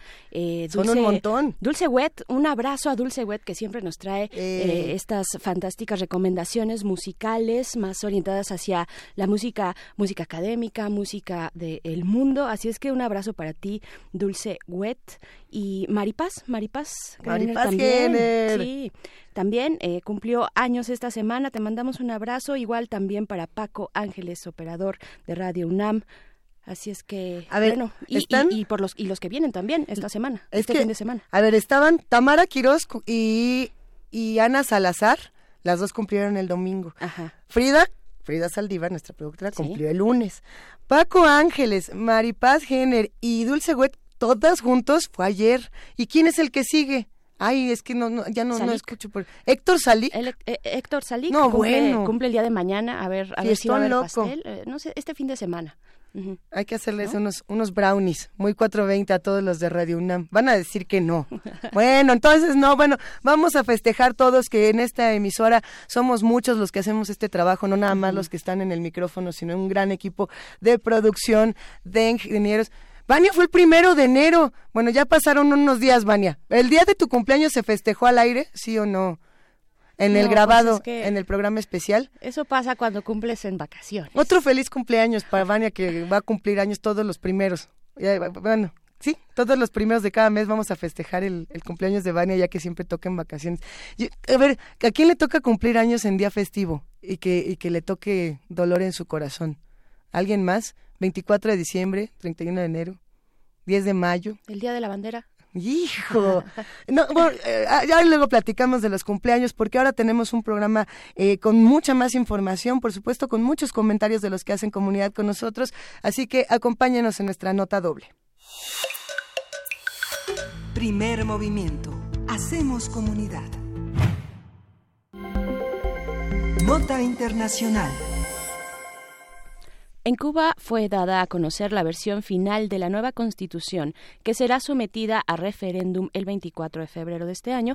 En caso de que se apruebe la nueva Carta Magna, la Asamblea Nacional tendrá que elaborar una ley electoral en un plazo de seis meses y luego tendrá otros tres meses para convocar elecciones y elegir entre sus diputados a un nuevo presidente, un cuerpo de vicepresidentes y también a un nuevo consejero de Estado y de ministros. Por su parte, en Colombia, el presidente Iván Duque ha instado, ha insistido a las autoridades cubanas para que entreguen a 10 integrantes del Ejército de Liberación Nacional, el ELN, que participaron en las negociaciones de paz para ser juzgados por el atentado del pasado 17 de enero que dejó 20 muertos y decenas de heridos. A su vez, en La Habana, Pablo Beltrán, jefe negociador de la guerrilla colombiana, pidió garantías al gobierno de Duque para volver al país y deslindó a sus compañeros del atentado y de las decisiones que el ELN ha tomado en Colombia. En Venezuela continúa la crisis política. Luego de la autoproclamación de Juan Guaidó como presidente encargado, este jueves el presidente Nicolás Maduro aceptó la propuesta de gobiernos de México y Uruguay de abrir un nuevo diálogo para pactar una solución pacífica. Hay que ver qué pasa con esto. Hay que ver qué pasa, porque aunque, aunque no todos los gobiernos han reconocido a Guaidó como presidente legítimo de Venezuela, la mayoría de las posturas, como es el caso de la Unión Europea, por ejemplo, es que se celebren elecciones libres y creíbles importante, hablar no solo de los que están, y digamos, apoyando a uno u a otro, sino de los que están proponiendo otras soluciones eh, de manera neutral, pero sí con, con, puntos de vista muy firmes, como es el caso de la Unión Europea. A la luz de los acontecimientos más recientes, la autoproclamación de Guaidó, el atentado en Colombia, las elecciones en Cuba, hablaremos sobre las fuerzas que se ejercen hoy en América Latina, qué perspectivas se apuntan. Y bueno, para ello nos acompaña el doctor Fernando Neira, investigador del Centro de Investigaciones sobre América Latina y el Caribe de la UNAM. Fernando, buenos días y gracias por acompañarnos. Muy buenos días, un saludo para ti y todos tus radioescuchas. Eh, quizás sería bueno comenzar por eh, cada país o preferirías hacer un recorrido entero de América Latina. ¿Qué, qué, qué te parece mejor? Como tú gustes. Pues sí, vámonos entonces primero con, con Cuba. ¿Qué es lo que está pasando en Cuba, querido Fernando? Bueno, yo pienso que eh, lo que se está manifestando en Cuba es el resultado de una serie de procesos que han obligado al gobierno cubano a replantear lo que venía siendo su estrategia monolítica de aislamiento con el resto del mundo. Desde hace algún tiempo sus cambios en materia económica, el hecho de, por ejemplo, que las remesas, que hayan sido algo muy controlado, tuviesen una mayor disposición por parte de los receptores, eh, han cambiado mucho la dinámica eh, en Cuba en términos de que ya es más fácil hacer eh, negocios privados, lo cual ha dado otra dinámica al sentido de, propiedad social que había prevalecido en Cuba. Hay también un, tema de cambio político en donde se entiende que, que la isla tiene que generar unas nuevas condiciones de participación política y si bien esto no es tan abierto como se, se quisiera, yo creo que se están dando pasos importantes en ese sentido, ¿no? El, el, el cambio, el, que el hecho que ya no esté eh, el hermano de, Fidel Raúl en el poder, el que se haya nombrado a otra persona eh, como eh, a cargo del gobierno cubano, e, es un indicativo, ¿no? En el trasfondo no hay cambios muy fuertes, pero sí se evidencia al menos una, una proyección de querer hacer modificaciones en lo que era esa vieja estructura socialista eh, que tenía arraigado unos principios económicos, políticos inmodificables y, claro, eh, es una necesidad que han entendido los nuevos sectores políticos para darle a Cuba, digamos que una, una nueva dirección, una modernidad, que es lo que debemos llamar en el escenario internacional. Claro, doctor Fernando Neira, te saluda Berenice Camacho. Yo sí quisiera pedirte que nos eh, dieras un panorama, primero como inicial, un panorama de lo que está ocurriendo en América Latina y el Caribe en términos de composición de fuerzas políticas, eh, más allá de que adelante en la conversación pues nos vayas eh, guiando en estos puntos geográficos, al menos Cuba, Colombia y Venezuela, pero ¿qué está pasando en términos de esta composición de fuerzas políticas en el continente? Eh, buenos días. No, sí, evidentemente los últimos años eh, han sido para América Latina un escenario político de transformaciones eh, muy amplias, muy agudas, en donde tuvimos un, proceso de liderazgo de gobiernos, llamémoslos de izquierda, progresistas en algunos casos, y que eso determinó un balance político que fortaleció a la región en términos de eh, generar un liderazgo dentro de la región y un proceso de autonomía respecto de los Estados Unidos. En su momento, cuando estaba Hugo Chávez, el que coincidía con el que considera Correa, Evo Morales, fue un determinante eh, en términos de cuál era la manera en que América Latina se veía a sí misma y se hacía ver eh, fuera de la región, ¿no? Eh, este panorama consolidó, por lo tanto, entonces un esfuerzo de propuestas políticas, de programas sociales que en unos países tuvieron más éxito que otros. Eh, hay que recordar todo el esfuerzo que hizo eh, Lula Silva con su programa Bolsa Escola y una serie de eh, actitudes de carácter político que buscaron reforzar la unión en la región, consolidar lo que era este proyecto latinoamericano que conforme fueron terminando los periodos de estos presidentes, obviamente configuró un nuevo mapa político en donde quienes emergieron fueron sectores de derecha y en, algunos casos de ultraderecha que comenzaron a marcar y han definido una nueva ruta en lo que debe ser América Latina. Eh, ese escenario lo que nos dejó en esencia, o nos ha dejado en esencia, es una polarización muy fuerte a nivel político que ha llevado entonces a manifestaciones de odio, de racismo, de eh, violación de derechos humanos, en donde aquí pareciera que en este juego de poder, en este choque de trenes entre izquierda y derecha, eh, la idea es aniquilar al otro, destruir al otro. Lo que hemos visto con eh, Lula da Silva, lo que estamos viendo en Argentina, eh, lo que ahorita estamos viendo en Colombia con el asesinato de líderes sociales y de defensores de derechos humanos, tiene que ver con eso. Hay que recordar que el año pasado se reunieron en Foz de Iguazú todos estos sectores de ultraderecha y dentro de, esa reunión casi, digamos, eh, secreta un poco, lo, que ahí se venía la idea es recuperar todo ese pensamiento conservador de ultraderecha y lograr imponer eh, ese estilo de pensamiento para la región y por lo tanto de eh, acabar un manifestante de, esa idea es Jair Bolsonaro acabar de cerrar eso que ellos consideran todo tipo de ideas socialistas y que va en contra de los principios de la nación, de la familia, de la propiedad, del Estado, que eh, fueron reivindicativos para allá en los años 50 de mucho de lo que era la política. ¿no? Entonces, estamos en un escenario muy delicado porque estos eh, pensamientos extremistas eh, no tienen conciencia del daño que se está haciendo socialmente, están arrastrando a las sociedades a un proceso de polarización que obviamente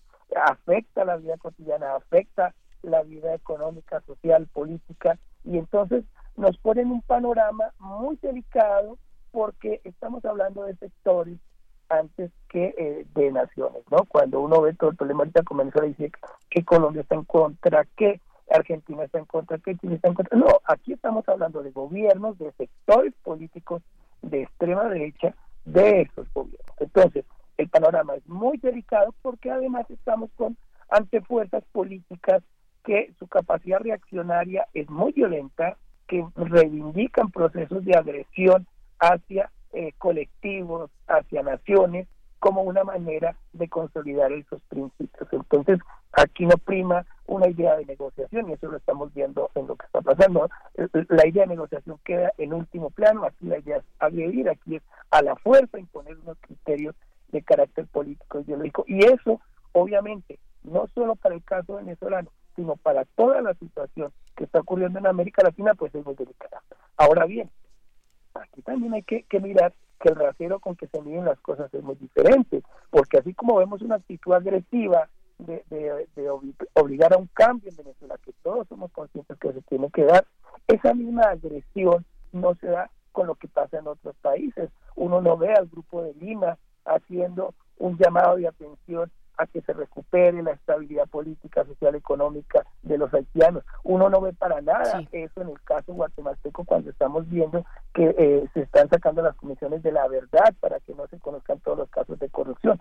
Uno no ve eso en el caso hondureño que diariamente está expulsando a cientos de personas, que miles de personas están saliendo de Honduras y uno no ve al gobierno americano, uno no ve al gobierno de estos países del Grupo de Lima condenando lo que está pasando en Honduras. Y entonces lo que pasa en Honduras es menos grave, tiene menos valor que lo que está pasando en Venezuela.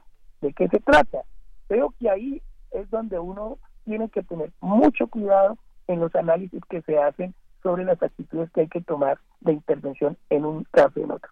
Ahora bien, es ese es el gran problema, ¿no? Estamos hablando de sectores que abogan por la intervención, una intervención que le ha costado a América Latina muchos muertos, que ha costado eh, hace algunas décadas unos procesos de desigualdad y de persecución política cuyos efectos todavía padecemos. Entonces, el escenario que tenemos en este momento en América Latina no es el mejor mirado pues desde esta perspectiva eh, global. Claro, y detrás de, eh, o en este telón, en el telón de fondo se encuentra lo que ya mencionas, el intervencionismo, pero no solo de los países del Grupo de Lima, por ejemplo, y con este discurso, discurso radicalizado hacia la derecha, sino también de Estados Unidos. ¿Qué papel está jugando Estados Unidos en este momento, al margen del que ha jugado durante, desde siempre, ¿no? Y más puntualmente en las últimas décadas. Sí, en, este caso el, papel de Estados Unidos, como tú dices, es el que siempre ha jugado, ¿no? Es su su papel interventor de querer tener el control de, eh, los, de las naciones latinoamericanas, esa visión de patio trasero en el que siempre nos han considerado y lamentablemente en donde han encontrado gobiernos políticos que se han plegado a ese tipo de actitudes, ¿no? Entonces, eh, eh, no es raro lo que está haciendo Estados Unidos y, no es raro atendiéndonos al hecho de que finalmente, y eso es otra cosa que hay que tener cuidado y que a veces estos gobiernos que lo apoyan no se fijan, y es que Estados Unidos no tiene amigos. A Estados Unidos de Venezuela lo único que le interesa es el petróleo. A Estados Unidos no le interesa la población que está siendo martirizada, que está aguantando hambre, que no cuenta con medicinas, sí, que está siendo agredida.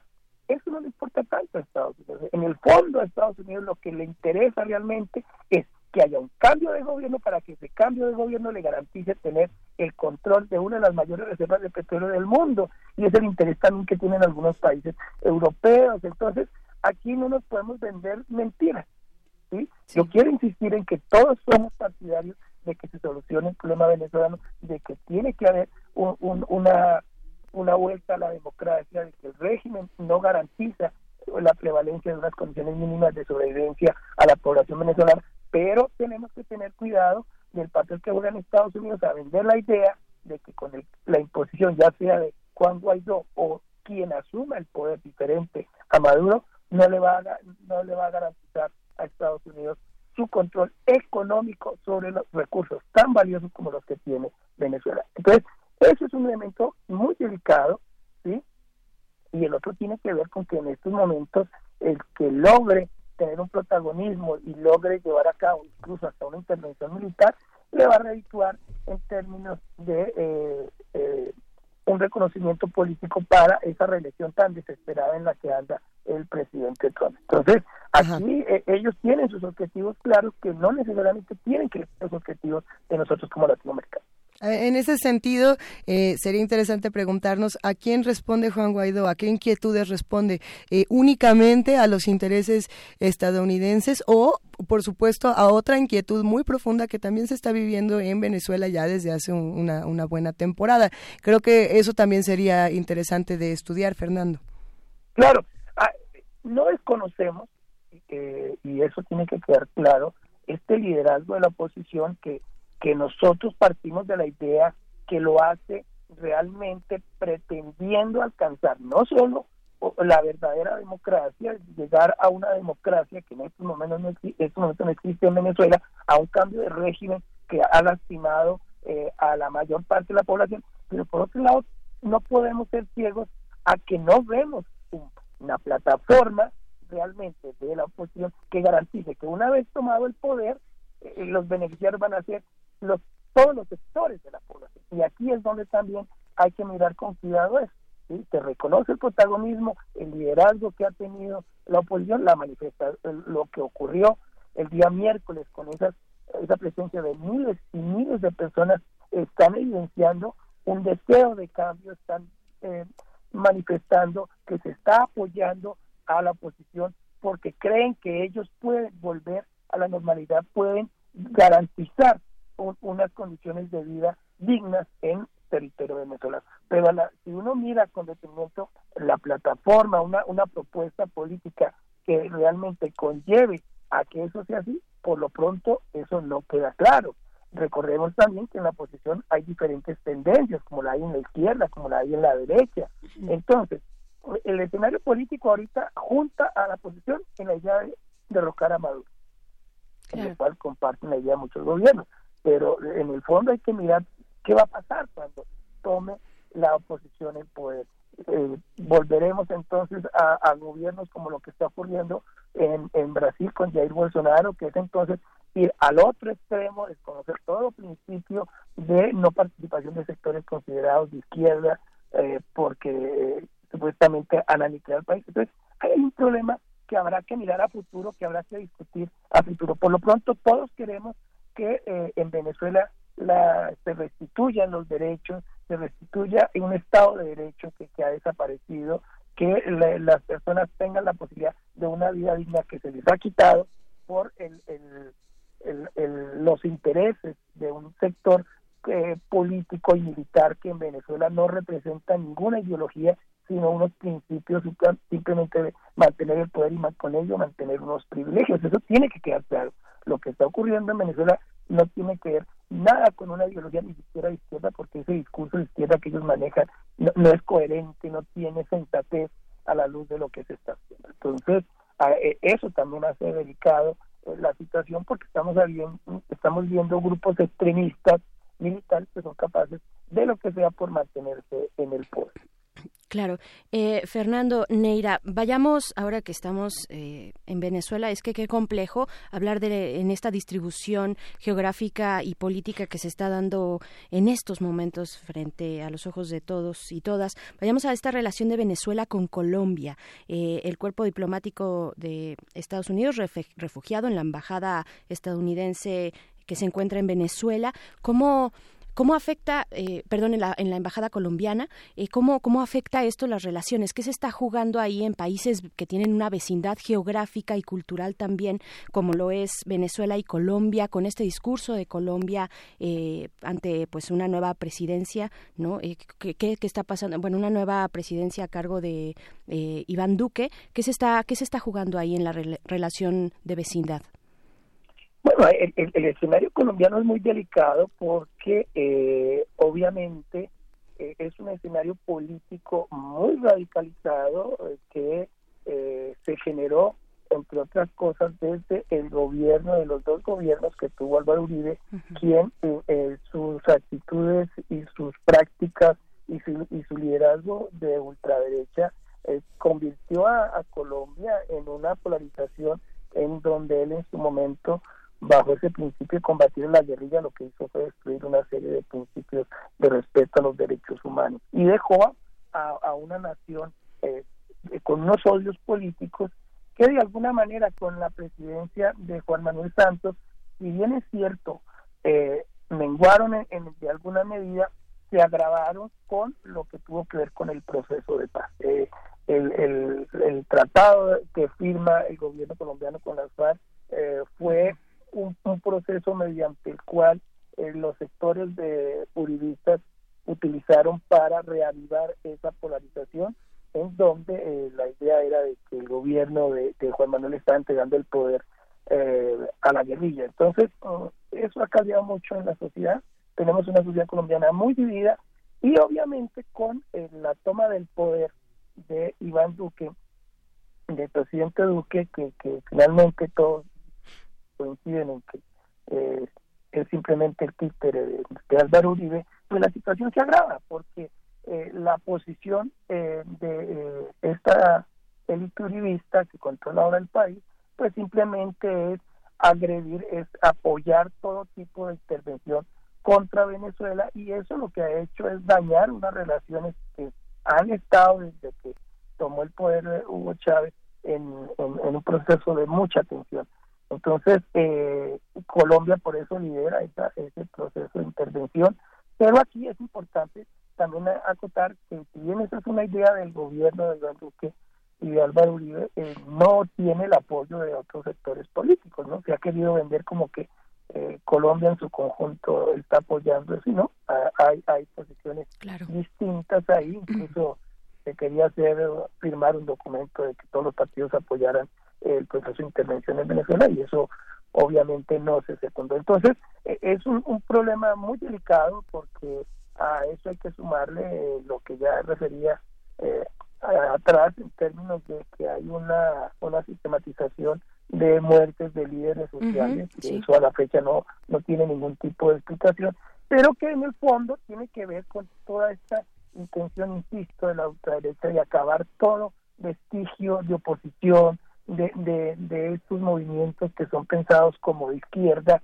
y que eh, simplemente hay la idea de quererlos eh, sacar del camino de una manera a la otra. Lo están haciendo incluso con el candidato presidencial Gustavo Petro, a quien se le quitó la posibilidad de formar un partido político, a, a quien ahorita a partir de un video sería perseguido judicialmente y la idea es, eh, en última, que se puede llevar a la cárcel hacerlo. Entonces, vemos un gobierno como el colombiano asumiendo prácticas muy parecidas a las que está asumiendo Hugo Chávez, este, perdón, eh, Nicolás Maduro en Venezuela, ¿no? Y entonces uno dice de qué se trata. No, podemos juzgar lo que está haciendo el vecino cuando mi comportamiento se parece en mucho, ¿no? Ahorita ya en Colombia se habla de del resurgimiento de grupos paramilitares. Obviamente el atentado terrorista del ELN agrava más la situación porque eh, crea un panorama de eh, apoyo a, esta, a estos principios o a estas actitudes y prácticas eh, de carácter eh, militar. el mismo hecho es conocer el protocolo firmado con la, la, guerrilla del ELN para los acuerdos de paro fallidos, el que se quiera violentar esos protocolos demuestra mucho esa intención de querer pasar por alto incluso de acuerdos de carácter internacional y que es muy delicado porque si eso se llega a dar, si esos protocolos no se respetan, lo que vamos a ver a futuro es que ningún grupo alzado en armas, especialmente va a querer negociar. Entonces vamos a proseguir en una violencia que lo que va es acrecentar la mayor desigualdad, la mayor pobreza y, y agravar la situación en la que hoy se encuentra el, el Estado colombiano. Entonces, es un, es un escenario muy delicado y que obviamente preocupa por el papel que juega Colombia en, en términos de liderar procesos de intervención que, que han sido a veces eh, ocultados, pero que en el fondo eh, se nota y se sabe que lo harían sin ningún problema junto con el apoyo de un país como Brasil. Entonces es una situación muy delicada y hasta con alto grado de sensatez porque donde se llegase a dar una confrontación bélica en Venezuela, una intervención en Venezuela, Colombia sería uno de los principales países afectados. Entonces, yo creo que, que, ahí es donde uno invita a que los actores políticos eh, se serenen, porque en este momento lo que menos le conviene a, a, Venezuela, lo que menos le conviene a Colombia y a América Latina es una confrontación armada, ¿no? No, no hay conciencia de las implicaciones de eso. Si ya ha habido muertos a este nivel porque los más de 125 muertos de las manifestaciones en Venezuela en el 2017, de los más de 20 que se llevan en esta zona, es algo muy preocupante. Pues ya cuando vemos además que hay grupos armados en Venezuela que, que actúan como por cuenta propia, claro que tiene que ser preocupante incitar a la violencia. Es decir, la historia en América Latina lo que se ha mostrado es que no ha sido la, el, el el generar violencia la mejor manera de acabar con la violencia. Y Colombia es un ejemplo muy interesante en ese sentido. Aprovechando este, este recorrido por Latinoamérica, nos están preguntando por acá, eh, Santiago Guevara, si podemos hablar un poco de lo que está ocurriendo también en Nicaragua. Bueno, yo creo que, que Nicaragua es, es esa otra manifestación de lo que uno deplora, de lo que deberían ser las prácticas incluso de esos idearios de la izquierda, es decir, eh, querer mantenerse en el poder a fuerza, eh, no constituyendo una base de, de eh, política que le permita a los gobiernos, digamos, variar su plataforma, generar otras otros liderazgos, pues es muy triste. Y en eso Nicaragua ha caído, en donde si bien es cierto en su momento lo que pudo hacer Ortega tuvo una significación para el pueblo nicaragüense y para la región, el querer aferrarse al poder, eh, también un poco como lo está haciendo Evo Morales, va en contra de la misma eh, eh, idea que pregona algunos sectores de izquierda de la libertad de pensamiento, de reconocimiento del otro, de un sentido de convivencia democrática donde todos tengamos la posibilidad de participar. Entonces, ese atrincheramiento en el poder a la fuerza, en donde incluso se comienza a voltearse prácticamente al, comportamiento que tendría un comportamiento de derecha, pues es muy triste para esos liderazgos que en su momento fueron tan importantes para la región. Yo creo que eh, lo que está haciendo Ortega en Nicaragua no hace más que dañar todo el trabajo que él mismo hizo en otro momento, ¿no? las naciones requieren liderazgos políticos que tienen que renovarse, necesitamos políticos nuevos, necesitamos ideas nuevas. Creo que el gran problema en la región latinoamericana es que eh, nos hemos quedado en ideas de izquierda extremista, nos hemos quedado en gobiernos eh, de extrema derecha y entonces no hay posibilidades, ahora pareciera no haber posibilidades en América Latina para gobiernos progresistas que eh, no estén enmarcados en esas dos casillas. Pero hemos caído en un macartismo en donde o eres de izquierda o eres de derecha y ahí no, no hay posibilidad de, generar nuevas alternativas. Entonces yo lamento personalmente lo que ocurre en Nicaragua porque eso no le está ayudando a eh, al mismo gobierno, no le está ayudando a la región en generar nuevos liderazgos y esa y esa voluntad obstinada autoritaria de querer mantenerse en el poder y sobre todo violando derechos humanos de opositores, eh, sacando de la participación política a aquellos que no se piensan igual. Insisto, es simplemente repetir algo que desde la izquierda siempre se cuestionó de lo que hacía la derecha. Claro, y ahí el fenómeno de la migración también desde Honduras y desde, eh, vaya, desde todos estos países de América Central, pues, no todos, este, no Costa Rica, no Panamá, pero eh, este fenómeno de migración que también le pega a México. Eh, doctor Fernando Neira, en este escenario de tensión tan amplio que nos, que nos muestras, eh, Maduro ve como posibilidad que en algún momento México y Uruguay, con la postura que han expresado, pues puedan poner, digamos, las condiciones para una negociación, una vía, una vía de solución ante lo que está ocurriendo eh, políticamente en Venezuela. ¿Cómo, cómo leer esto eh, desde, pues, este reconocimiento de Maduro, pero también desde la participación de México particularmente? Bueno, mira, yo creo que el papel que ha jugado México es muy importante porque ha sido eh, pensado desde lo que eh, podríamos llamar o se ha llamado la tercera vía, es decir, no es quedarse en la posición que tiene eh, algunos gobiernos de izquierda, llámese Nicaragua, llámese Cuba, llámese Bolivia, y tampoco ha caído en esa, esa actitud agresiva de intervención como se ha planteado por algunos gobiernos de derecha. No creo que la propuesta de defender esos principios de autonomía, sí, de no intervención eh, son fundamentales en estos momentos.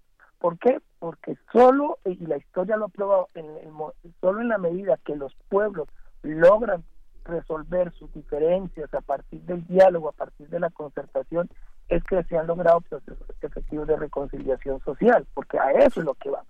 Es decir, aquí necesitamos que haya un proceso de diálogo efectivo, creíble, como se ha planteado, que evidentemente le dé una salida política desde los propios actores que permitan volver a la normalidad que recuperar el, el, Estado de Derecho. Entonces, claro que, hay que abogar, hay que defender el diálogo. Eh, no es gratis que la Unión Europea, que Naciones Unidas, es desde ahí donde esté mirando el tema venezolano. No es tanto defender a uno o a otro. Aquí de lo que se trata es de un proceso de negociación que termine en, una solución real, efectiva para la población venezolana. Entonces, hay que apelar al diálogo, hay que convocar al diálogo. Creo que eh, esta nueva iniciativa eh, tiene muchas posibilidades de prosperar. Aquí es importante entender que hay, hay que también eh, obligar a que sobre todo el, el, el régimen de Nicolás Maduro se comprometa de forma seria porque no puede haber diálogo cuando las partes fingen eh, querer eh, hacer un diálogo y lo que hacen es disociarlo y lo que hacen es eh, comenzar a llevárselo a, su propio interés. No, aquí, y eso creo que es un propósito ahora, es tratar de que este diálogo sea efectivo. Creo que lo que se manifestó el día miércoles con ese apoyo tan masivo, incluso y evidente, de sectores chavistas a Juan Guaidó, demuestra que el diálogo tiene que ser en Es decir, se requiere ser muy cerrado para no entender, en el caso de Nicolás Maduro, que las condiciones son otras. ¿sí? No tiene ese protagonismo que tenía antes, no tiene el respaldo internacional que antes tenía, y eso obliga al régimen de Nicolás Maduro a tener que sentarse a la mesa en unas condiciones diferentes y menos fuertes de lo que antes había ocurrido. Entonces, estamos esperanzados y abogamos porque el diálogo eh, que convoca México, que convoca Uruguay, en donde Noruega está jugando un papel importante, donde ya la Unión Europea manifestó que están por ese camino y sobre todo por unas nuevas elecciones que sean serias, que sean bien controladas, sería el, camino para desatar esta situación tan terrible, tan lamentable que está ocurriendo en Venezuela. Yo insisto y quiero ser enfático, es que solo esa es la vía para darle solución a lo que está ocurriendo en Venezuela y no la vía armada, no la intervención que, como ya señalabas, tenemos que eso ya, la última intervención norteamericana eh, ocurrió en Honduras. Y mira la situación que hay en Honduras eh, en de una extrema pobreza donde miles de personas están saliendo de su territorio y ahí no vemos entonces una manifestación de alarma ante lo que está ocurriendo. Entonces, la historia de América Latina y la más reciente muestra que no es por la vía militar que sean las verdaderas soluciones a los problemas que tienen eh, nuestra nación. Otra, otra petición que, que, nos hacen y que también sería interesante quizá para estudiarla en, en otro espacio, doctor Fernando Neira, sería lo que ocurre precisamente con, con Honduras, con El Salvador y con Guatemala y con estas declaraciones del presidente Donald Trump de no hacen nada por nosotros y les vamos a quitar la lana, más o menos así está. No, yo creo que, que el, el caso del Triángulo Norte amerita una discusión de carácter bilateral, multilateral, seria, así como se está haciendo con, con Venezuela. No puede ser posible que se siga dando ese fenómeno de agresión social, ¿sí? de rompimiento del tejido social en estos países, en donde se están eh, generando éxodos masivos, donde los procesos de violencia ya son incontrolables y no pase nada, no haya una capacidad política de los actuales actores que tienen el control eh, del poder en estas naciones para querer eh, proponer o actuar en consonancia para que eso cambie. Entonces es muy triste, es muy lamentable porque estamos viviendo un fenómeno que nos pega directamente a nosotros como nación por esta presencia masiva de migrantes, pero que sobre todo hay que cuestionarla es por el papel que juegan los estados.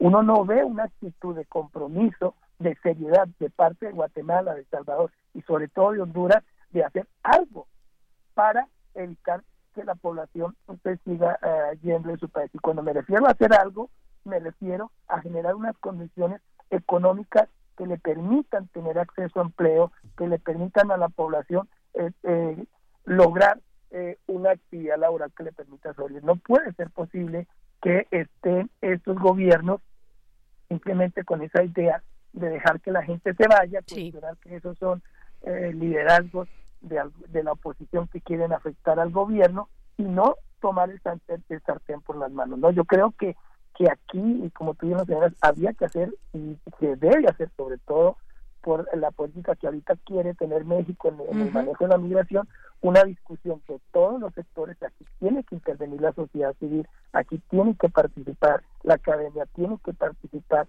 los actores eh, locales, donde podamos entre todos buscarle una solución, pero sobre todo tiene que haber un compromiso político serio de esas élites que en ese momento están en, en, en Honduras que eh, privilegiadas por el apoyo norteamericano en su momento no han hecho nada por frenar esa descomposición social en la cual se encuentra el país hondureño. ¿no? Yo creo que, por eso ahí hay que hacer un debate mucho más serio, mucho más profundo, una mayor exigencia, así como se le está exigiendo al régimen de Maduro eh, eh, un, un, cambio y un respeto a la democracia, a, a los derechos de las personas, con la misma intensidad, con la misma fortaleza, hay que hacerlo en el caso hondureño, guatemalteco y salvadoreño.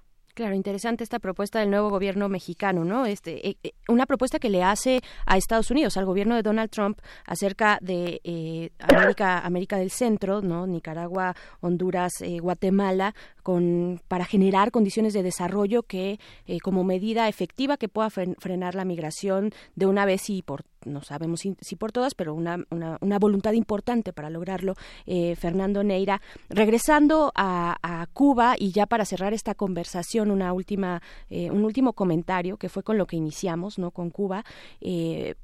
Mm, durante el gobierno de Barack Obama, pues se echaron, y sobre todo al final de, su administración, se echaron algunos lineamientos, digamos, para restablecer las relaciones comerciales y, y probablemente políticas también con la isla. ¿Cómo, ¿Cuál es esta diferencia? ¿Cómo se está, cómo se está viviendo, digamos, percibiendo desde Cuba este cambio de gobierno que ya lleva, pues, este dos años de, de, Donald Trump? Eh, ¿Cuál es la diferencia, digamos, en cuanto a política referente a Cuba por parte de Estados Unidos con estos dos mandatarios? Bueno, pues e, es muy claro eh, por el hecho mismo de cerrar prácticamente eh, la, la, la, sede del gobierno americano en Cuba, ¿no? Yo creo que eh, desde su un comienzo Donald Trump, mm, por recibir el apoyo de los exiliados cubanos, su compromiso fue tratar de, de aniquilar, afectar más el gobierno cubano como una manera de responder a esa votación tan fuerte que recibió por parte de esta población en, en Miami, en los Estados Unidos. Entonces, lo que, lo que hemos visto ahí es un proceso de retroceso en algo que se había logrado con el presidente Obama de un tipo de relaciones diferentes, si no me, si no igualitarias, porque nunca lo van a hacer, por lo menos que permitieran otro tipo de participación de los actores políticos y económicos tanto en Estados Unidos como en Cuba que responde a lo que se quisiera que ocurriera con todos los países. Lamentablemente, la presencia de Donald Trump, con todo lo que él representa, ese sector ultraconservador americano, no va a permitir que obviamente esas relaciones prosperen, lo cual eh, también es lamentable, porque finalmente eh, si a, Cuba se le puede acusar de su, su, su encerramiento, su autoritarismo, tiene que ver con que ha tenido de parte de Estados Unidos una agresión que no le ha permitido eh, de mirar otras alternativas. ¿no? Yo creo que eh, lo que estamos viendo es algo lamentable en términos de no generar condiciones de relaciones diplomáticas que es lo que debería existir con todos los países independientes de las posiciones ideológicas y que están llevando obviamente a que eh, sea parte de esa estrategia más de carácter político. En el fondo, insisto, lamentablemente para Donald Trump, todo su accionar está pensado más en términos del beneficio propio, de que de estar pensando en la reelección antes que en la preocupación de lo que deberían ser los beneficios para los pueblos, incluso para los diferentes sectores eh, de la población americana y de otras naciones. No, ahí lamentablemente no podemos esperar mayores eh, cosas y hasta mientras esté Donald Trump en el poder, las relaciones de Estados Unidos con Cuba volverán a ser casi, casi como eran en la época de la Guerra Fría. Vamos a estar al pendiente de toda esta información. Doctor Fernando Neira, investigador del Centro de Investigaciones sobre América Latina y el Caribe de la UNAM. Agradecemos su punto de vista y sus reflexiones esta mañana. Mil gracias. No, a ti y a ustedes, muchas gracias por la invitación y aquí estaremos al pendiente para colaborar en lo que podamos. Excelente, acá seguimos. Gracias, Fernando. Y nos vamos con música. Ay, qué buenas complacencias. Es que es viernes. Es viernes y esto es para David García de Nine Inch Nails. La canción es The Hand That Fits. Y mira que viene bien a cuento porque este disco salió justo cuando Trent Reznor, el vocalista de Nine Inch Nails, se arrepintió de haber votado por George Bush y se dio cuenta de que pues no servía tanto esa postura. Pero vamos a ver.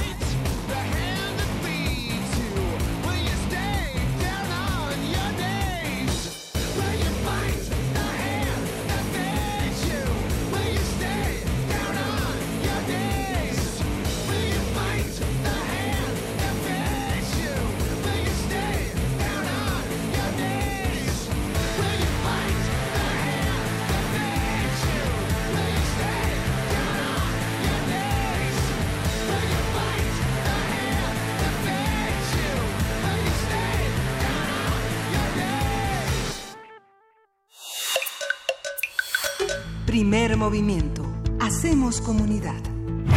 Son las 8 de la mañana con 54 minutos y nos estaban preguntando desde ayer que cuál iba a ser la película del Cineclub, pero hoy no tenemos Cineclub, querida Berenice, lo tendremos hasta el próximo viernes. Así es, recuerden que nuestro Cineclub es cada 15 días. La semana pasada estuvimos hablando de es de Bandersnatch. De, Bandersnatch, ¿no? Este, entonces, espérense, espérense a la, a la siguiente, al próximo viernes. Eh, lo que sí tenemos son las, las complacencias que ustedes nos hacen llegar semana con semana. Pues ahí está una de ellas, Nine Inch Nails. ¿Cómo, cómo, cómo escucharon? ¿Prendió su mañana o no la prendió? Son las 8 de la mañana con 55 minutos. Y pues bueno, es momento de hablar del primer coloquio de arquitectura efímera. Eh, estamos en la línea con Mauricio Trápaga. ¿Cómo estás? Mauricio, te saludamos aquí desde la cabina de Primer Movimiento. Berenice, buenos días. Luisa, qué gusto de enlazarme con ustedes. Qué gusto escucharte, querido Mauricio. Cuéntanos, ¿ahora en qué estás? nos volvemos a encontrar con la arquitectura efímera. Pues desde el año pasado que ya me habían invitado, ya habíamos anunciado el coloquio, gracias también al foro que nos ofrecen a todos los universitarios. La convocatoria ha sido exitosísima. Tenemos 60 ponentes de varias universidades del país y fundamentalmente de nuestra comunidad UNAM y este, las ponencias se han podido desplegar en mesas temáticas que se organizaron en ocho grupos. Una es teoría y significado de lo efímero, otra es espacio y percepción, otra es escenografía y artes escénicas, otra es diseño expositivo en museos, otro es pabellones y museografías alternativas, otra es historia y patrimonio, la penúltima es espacio público y la última es tecnologías digitales. Muy bien, eh, este hablemos hablemos así muy brevemente en estos minutitos nada más de la idea de lo efímero en la arquitectura, de qué de qué va en lo general este coloquio. Mira, lo, lo sorprendente y lo apasionante es que eh, habemos muchos que estamos trabajando el tema y precisamente el coloquio tenía el objetivo de ver quiénes somos y cómo lo estamos trabajando. Entonces, en la mesa de teoría y significado de lo efímero, se están abordando desde la parte teórica ya incluso la, la, arquitectura tectónica en una calidad efímera como una manera de analizarla. También estamos hablando, por supuesto, de, este, de las cuestiones que tienen que ver con las artes escénicas que siempre están planteadas en, para una temporalidad acotada o para las cuestiones museográficas, pero también ya como una cuestión de significación y de interpretación del propio espacio a través del usuario. Muy bien, porque además tenemos, o sea, generalmente la arquitectura se piensa como como un símbolo de permanencia de las civilizaciones y de las culturas, ¿no? Se queda ahí para eh, hacer una memoria, una memoria eh, colectiva, física del espacio eh, desde desde las desde estas construcciones, ¿no? Ese es un paradigma que, que están que estarán abordando. Efectivamente, Berenice, ese es el, el, paradigma tradicional en el cual nos educan a los arquitectos. Sin embargo, culturalmente cada cada época, cada colectivo, a pesar de estar heredando un patrimonio, también le está dando un significado propio. También tiene una visión diacrónica y sincrónica esa interpretación de la arquitectura y, y lo que implica para ya cada colectivo en, en un momento determinado. Claro, pues dinos, dinos cuándo eh, estaremos o podremos disfrutar de este coloquio, primer coloquio de arquitectura efímera. ¿De a cómo, de a cuánto, de a, dónde? A las coordenadas, eh, Mauricio. Ok, este, somos ciudadanos de a pie y precisamente no tiene ningún costo porque lo que queríamos era reunirnos, visibilizarnos y que el, tema se pudiera permear lo más ampliamente posible. Se va a llevar a cabo en la Facultad de Arquitectura y en la Facultad de Filosofía y Letras los días 5, 6, 7 y 8 de febrero. Arrancamos las ponencias desde las 10 de la mañana hasta las 2 de la tarde. Hay una pausa y continuamos de 4 a 7. La inauguración es el martes 5 de febrero en la Facultad de Arquitectura y nos van a inaugurar el maestro Marcos Mazari y el doctor Linares de la Facultad de Filosofía y Letras. Perfecto, pues ahí está, ahí está la invitación, Luisa. Muchísimas gracias, querido Mauricio. Bien. Pues, ¿te parece bien si hablamos pronto después de, de, ver cómo les va con todo este primer coloquio de arquitectura efímera? Claro que sí, y una última cosa, dentro del marco del coloquio vamos a hacer un inmemorial a Lilia Weber, que fue una maestra que trabajó en museografía durante años y años en la universidad y que desgraciadamente el año pasado nos dejó. pero que fue parte también de este grupo académico. Claro que sí, muchísimas gracias Mauricio Trápaga, pues estaremos ahí siguiéndoles la pista en este primer coloquio de arquitectura efímera. Hasta luego, hasta pronto. Muchísimas gracias Berenice. Luisa, un abrazo. Abrazote y vámonos a una pausa. Síguenos en redes sociales. Encuéntranos en Facebook como Primer Movimiento y en Twitter como arroba PMovimiento. Hagamos comunidad.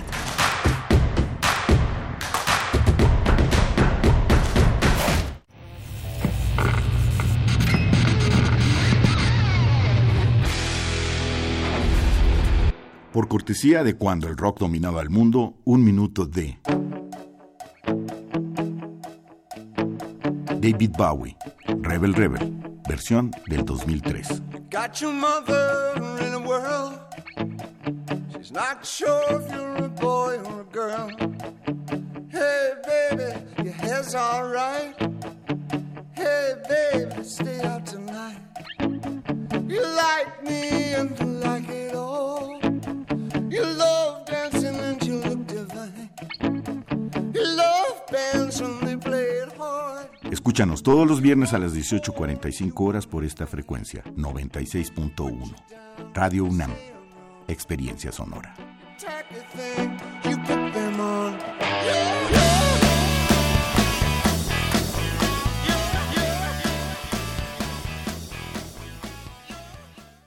Este es un momento de alegría para todos, porque iniciaremos un cambio verdadero por la vía pacífica. Es un momento histórico para el pueblo de México. Los gobernantes electos de Morena estarán a la altura y serán ejemplo de honestidad, austeridad y eficiencia. Los legisladores y funcionarios estarán al servicio de la nación. Morena gobernará para todos. Gracias por tu voto. Juntos haremos historia. Morena, la esperanza de México. Luego de exhibirse durante tres años en diversos países, llega a México la muestra Orozco, Rivera Siqueiros, la exposición pendiente, que se debió inaugurar originalmente en Chile en 1973, pero lo impidió el golpe de Estado de ese país. Se exhiben 180 piezas entre obra pictórica, documentos, videos y otros testimonios que dan cuenta de la cancelación de la muestra. Orozco, Rivera, Siqueiros, la exposición pendiente, se puede visitar en el Museo de Arte Carrillo Gil, en el sur de la Ciudad de México. Ate shkuya. Las lenguas originarias de México en voz de sus hablantes. Calme Cali. Tercera temporada. Todos los jueves a las 10 horas por el 96.1 de FM. Retransmisión. Domingos 15.30 horas por el 96.1 de FM. Radio UNAM. Experiencia sonora.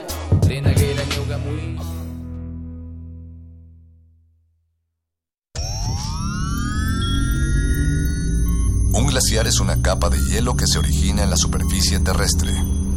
Su existencia es posible por la acumulación, compactación y recristalización de la nieve. Se sabe que cada glaciar contiene en su interior una historia musical que depende de su edad y su tamaño. Se sabe también que muy en lo profundo de las aguas polares, todos los glaciares están conectados entre sí. Glaciares, túneles infinitos para el fin del mundo. Jueves, 22 horas, por el 96.1 de FM, Radio UNAM.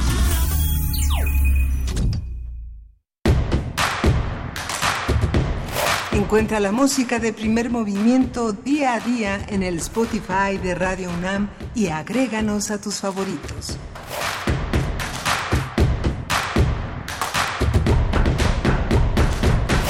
En este momento son las 9 de la mañana con 4 minutos. Hoy es viernes, viernes 25 de enero, y esta es la tercera hora de primer movimiento. David García nos dice en Twitter, Nine Inch Nails siempre es adecuado y por supuesto que prendió la mañana.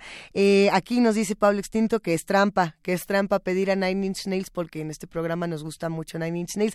Pero no, a ver, esta canción creo que la habían pedido desde la semana pasada, si no me equivoco. La habían pedido a primer movimiento primermovimientounam.gmail.com. Si tienen peticiones, por favor, mándenoslas a ese correo porque por ahí vimos que querían a Credence, ¿a quién más pidieron? A los Doors.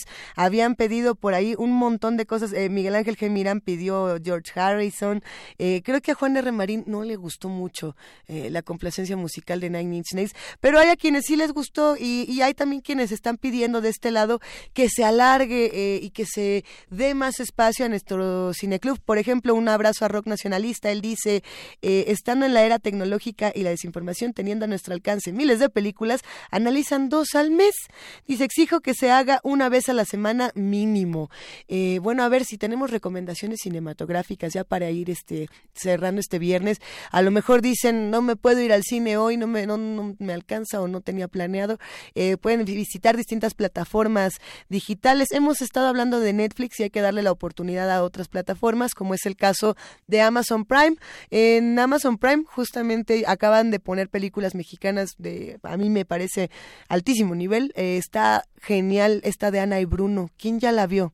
Ana y Bruno, una película mexicana de animación, el primer eh, largometraje animado de Carlos Carrera, que está bellísima. Eh, no, no es de terror, no, no es de misterio, es de otra cosa. Explora, yo creo que es un thriller fantástico para niños y no tan niños, que además tiene una de las vueltas de tuerca, Berenice, más inesperadas que me ha tocado eh, ver en una película infantil. De hecho, muchos apuntaron que, que podía haber estado nominada a los premios Oscar debido a, esta, a este guion, a esta bellísima historia para hacer una película animada.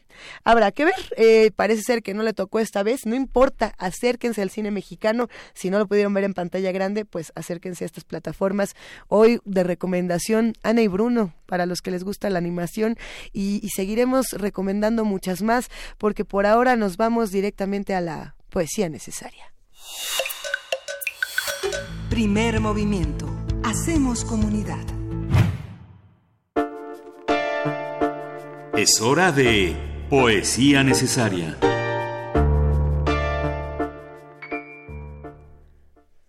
Y nos vamos a ir a la poesía necesaria esta mañana, querida Berenice. Tenemos eh, otra complacencia, digamos. Complacencia, porque es viernes. Es viernes y no habíamos tenido la oportunidad de poner eh, este audio que, bueno, pues nos mandó nuestro querido amigo Pablo Extinto, es Al que está solo, de Jorge Luis Borges, en su voz y viene acompañado de Love Vigilantes, los, los vigilantes del amor de New Order. Vamos a escucharlo, le mandamos un gran abrazo a Pablo y hacemos la invitación a todos los radioescuchas que hacen comunidad con nosotros, que si quieren leer la poesía y formar parte de estas voces que se suman a la poesía necesaria, esta colección, pues háganlo, mándennos sus audios y nosotros por acá seguimos. Venga de ahí. Es hora de poesía necesaria. Al que está solo, Jorge Luis Borges. Ya no es mágico el mundo, te han dejado. Ya no compartirás la clara luna, ni los lentos jardines. Ya no hay una luna que no sea espejo del pasado, cristal de soledad, sol de agonías. Adiós las mutuas manos y las sienes, que acercaba el amor. Hoy solo tienes la fiel memoria y los de ciertos días. Nadie pierde, repites vanamente, sino lo que no tiene y no ha tenido nunca. Pero no basta ser valiente para aprender el arte del olvido. Un símbolo, una rosa, te desgarra y te puede matar una guitarra.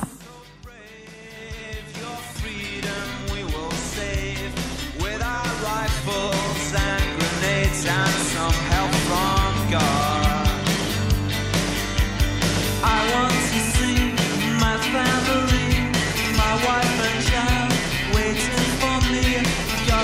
to home I've been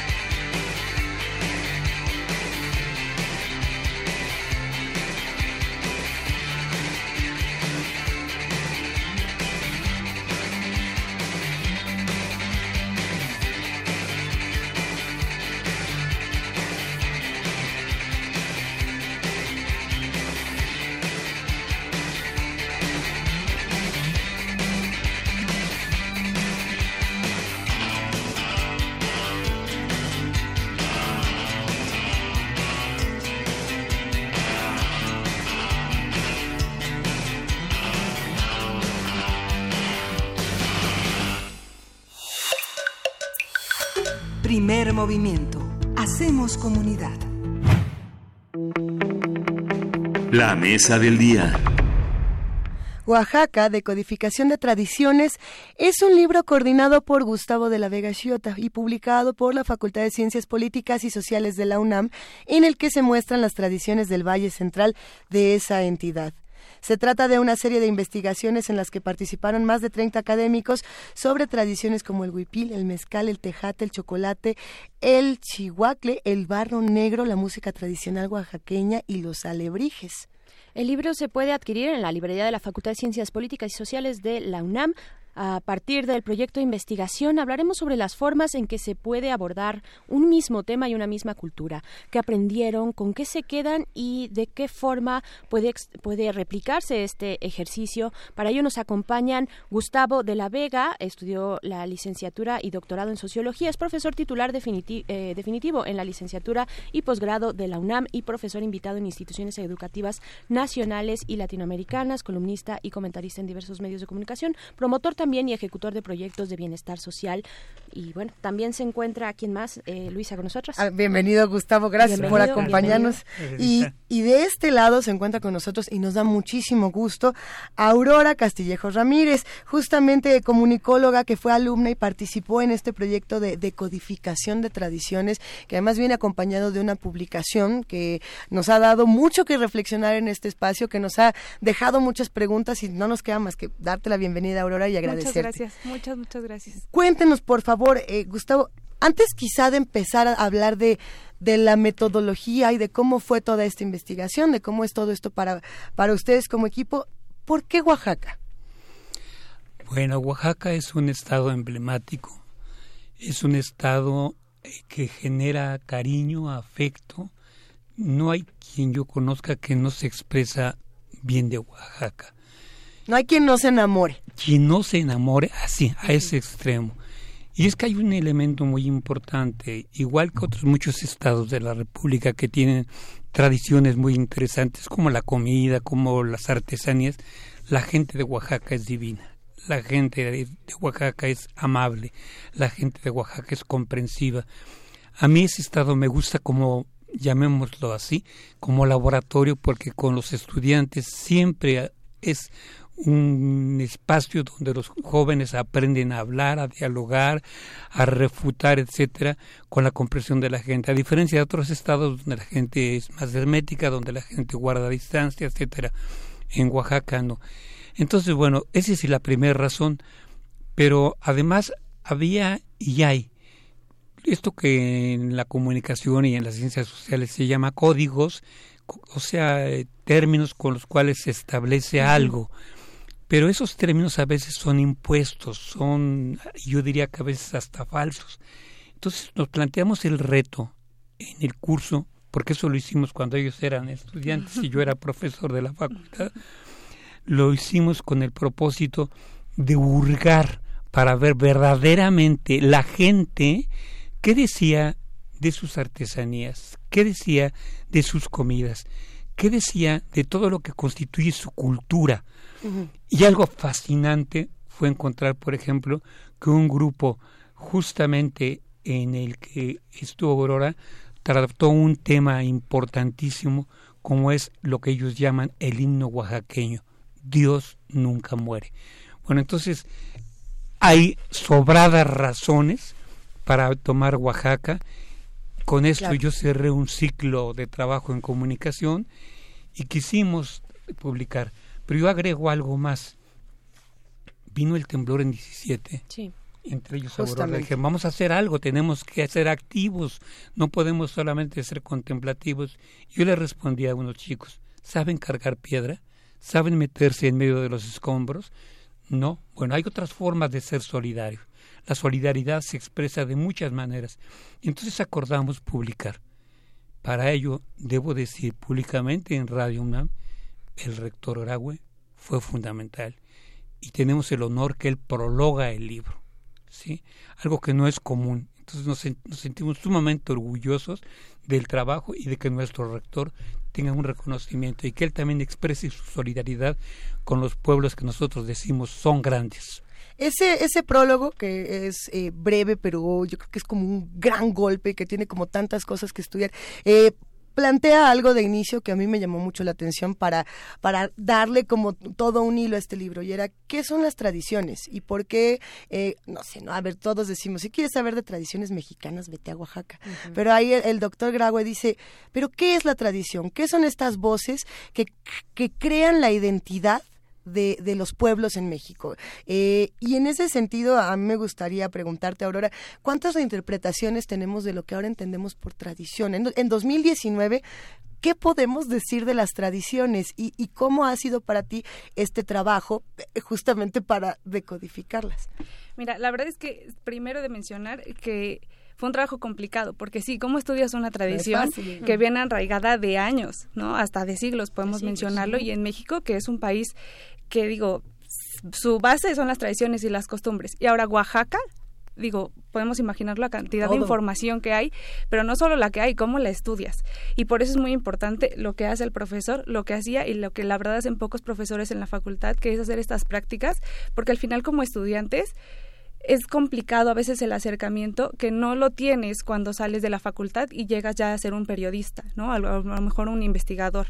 Entonces, para mí es muy importante lo que hizo el profesor de podernos permitir acercarnos a un objeto de estudio, como para nosotros fue Dios nunca muere, que de verdad fue impresionante. O sea, no teníamos ni la menor idea de lo que es llegar a estudiar una, un himno, porque ellos así lo consideran, que es tan importante y que nos decía un señor, y me acuerdo muchísimo, un músico, se oye cuando un músico oaxaqueño lo toca y cuando no es de ahí. ¿Por qué? porque lo que sientes tú al tocarlo y lo que sientes tú como oaxaqueño al escucharlo es impresionante. O sea, los ojos inevitablemente se te llenan de lágrimas y eso, entenderlo y verlo con tus ojos, experimentarlo y casi sentirlo, yo creo que es una, una práctica muy valiosa. Sí, claro. Eh, profesor Gustavo de la Vega, hablemos entonces de este método de investigación, de esta forma de acercamiento, de acercar a los estudiantes, a los alumnos, a pues a formas distintas, ¿no? De, de, reflexionar, de investigar cómo fue, cómo, cómo se fue construyendo este proyecto a través de su metodología. Bueno, yo formo parte de una tradición en las ciencias sociales y las humanidades que es no quedarse solo con el discurso intelectual. El discurso intelectual, las palabras de los sabios, de los teóricos, son importantes, son un punto de partida y son el medio que nos permite no solamente describir, sino comprender, explicar un asunto. Pero hay ocasiones en que solamente nos quedamos repitiendo lo que dijeron los teóricos, que solamente recitamos con toda precisión y nuestros trabajos es recuperar lo que dijo Pengala y como decía una profesora, y el copy tomas, pegas y punto. Hasta en las opiniones nos encontramos en eso. Así es. Pero el reto es ir a la realidad concreta. Y ahí surgió una práctica, una, forma de trabajo en las ciencias sociales que impulsaron varios profesores, pero entre ellos con quienes yo me formé fueron don Ricardo Pozas Arciniega y doña Isabel Orcasitas. Yo con ellos me formé y entendí el trabajo de campo. Pero más allá del conocimiento objetivo y racional que se logra, hay elementos que a mí me importan más como sociólogo. La conciencia que asume un joven investigador. Muchas veces lo hemos visto y ellos lo dicen, después de la práctica soy otro. Ya entendí lo que es la gente, ya entendí lo que es la realidad, ya entendí lo que son las relaciones. Y esto es cierto. Cuando estamos trabajando solamente con fuentes documentales, a lo mejor decimos que somos expertos en pobreza. Y explicamos de pobreza, tendencias, medias, en fin, todo este bagaje de información que se da. Pero cuando un alumno ve la pobreza, la escucha, la toca, la huele, es otra la situación. Ese es el impacto que a mí me importa que los estudiantes tengan. Tenemos que formar científicos sociales y profesionistas comprometidos con su realidad, solidarios. Para eso es la ciencia. La ciencia no simplemente es un discurso. La ciencia tiene que ser un instrumento de comprensión y de acción. Ciencia que se queda solamente en el libro es poco relevante. Ah, de allí nuestro interés en que los estudiantes se vinculen a la realidad, se vinculen con la gente. Somos de ciencias sociales. Me encanta que los biólogos están trabajando con sus materiales. Bueno, pues nosotros, nuestro universo de trabajo es la gente y tenemos que ir a la gente. Y ese es mi plan, formar a los estudiantes yendo a la gente. ¿Qué es lo que decían? necesitamos y nos surgen observadores de la realidad, eh, pero también nos surgen actores de la realidad y de todas estas realidades. Eh, se une a esta mesa y nos da muchísimo gusto darle la bienvenida a Mauricio Ángel Núñez, que también fue alumno y participó en este proyecto de decodificación de tradiciones. Bienvenido, Mauricio. Muchas gracias, muy buen día. A ver, cuéntanos también cómo fue esta experiencia para ti, eh, qué te tocó en este proyecto, cómo, cómo quedó en esta publicación esencialmente lo que comenta el profesor es bastante cierto. Nosotros podemos entender una cosa como concepto, pero al momento de acercarse a una comunidad y entender cómo lo vinculan ellos, cambia bastante. En este proyecto, unos compañeros y yo nos enfocamos particularmente en el mezcal una bebida que mm. eh, es bastante importante en Oaxaca, eh, tiene denominación de origen en varios estados de la República, pero ahí significaba mucho para las personas, no solamente significaba una bebida alcohólica o un negocio, significaba tradición, significaba familia, significaba algo que habían hecho por mucho tiempo y era importante para nosotros conocer el acercamiento que tenían ellos y cómo lo entendían. ¿Qué tipo de acercamiento? Cuéntanos un poco más. ¿Se le puede dar al mezcal? ¿Cuántas interpretaciones? Por ejemplo, hay una parte ritual importante, hay otra parte, como bien decías, eh, de las familias que, realizan los mezcales, etcétera. Creemos que cada interpretación del mezcal eh, viene por persona. Una persona que se dedica al mezcal es una interpretación y un universo no se queda solamente centrado en una familia, sino que cada quien le va dando un significado, le trae recuerdos de familia, pero también recuerdo particularmente que nosotros lo que hicimos fue ir con maestros mezcaleros tradicionales y artesanales que llevaban haciéndolo por mucho tiempo y variaba bastante. Había gente que había hecho una fortuna con eso y lo veía como su futuro. Hubo un señor que nos comentaba, yo estuve en Estados Unidos y la verdad es que me regresé para acá porque extrañaba mi tierra y he hecho más dinero aquí con eso que en cualquier otro lado. Para mí el mezcal es futuro, está el futuro de mi familia aquí, está todo de lo que yo me siento orgulloso. Y cambia, cada persona, como te comentaba, lo ve de una manera diferente y le da un significado particular. Claro, y qué, y qué interesante eh, involucrarse en este entramado cultural tan complejo que significa Oaxaca y sobre todo con este, con este enfoque, profesor, profesor Gustavo de la Vega, con este enfoque, no sé si, y, y corríjame si no, si esto es un enfoque de investigación-acción un poco, que, y, que también quisiera yo preguntarle sobre pues el debate que existe entre un científico social eh, al involucrarse con su objeto de estudio, ¿no? que yo creo que es un punto que tenemos que tocar acá por el perfil de la investigación, eh, se, se, involucra con su objeto de estudio, pero se digamos que la tradición o lo más clásico es no involucrarse de, o involucrarse de manera lo más objetivo posible para ser imparcial. ¿no? Eh, ¿qué, decir, ¿Qué decir de esto frente a esta investigación y este experimento que además se antoja tanto de conocer y leer? Hay muchas perspectivas de conocer, hay muchas estrategias para lograr el conocimiento. hay desde los clásicos de la filosofía que nos hablan solo de la objetividad, otros de la racionalidad. Yo les puedo decir que ya en el siglo XXI admitimos que el conocimiento es objetivo pero también subjetivo. No podemos eliminar nuestros afectos, no podemos eliminar nuestras carencias, nuestras identidades. Son elementos que nos constituyen como personas y por los que luchamos. Ahí surge otro elemento que es el identitario. ¿sí? Que, mm, bueno, una vez que un estudiante, que un joven conoce su estado, su país, inclusive su universidad, cambia totalmente. ¿sí? Y es que, bueno, yo recupero una frase que ustedes tienen en este programa de Pascal que dice, el corazón conoce razones que la razón desconoce. Lo afectivo es fundamental.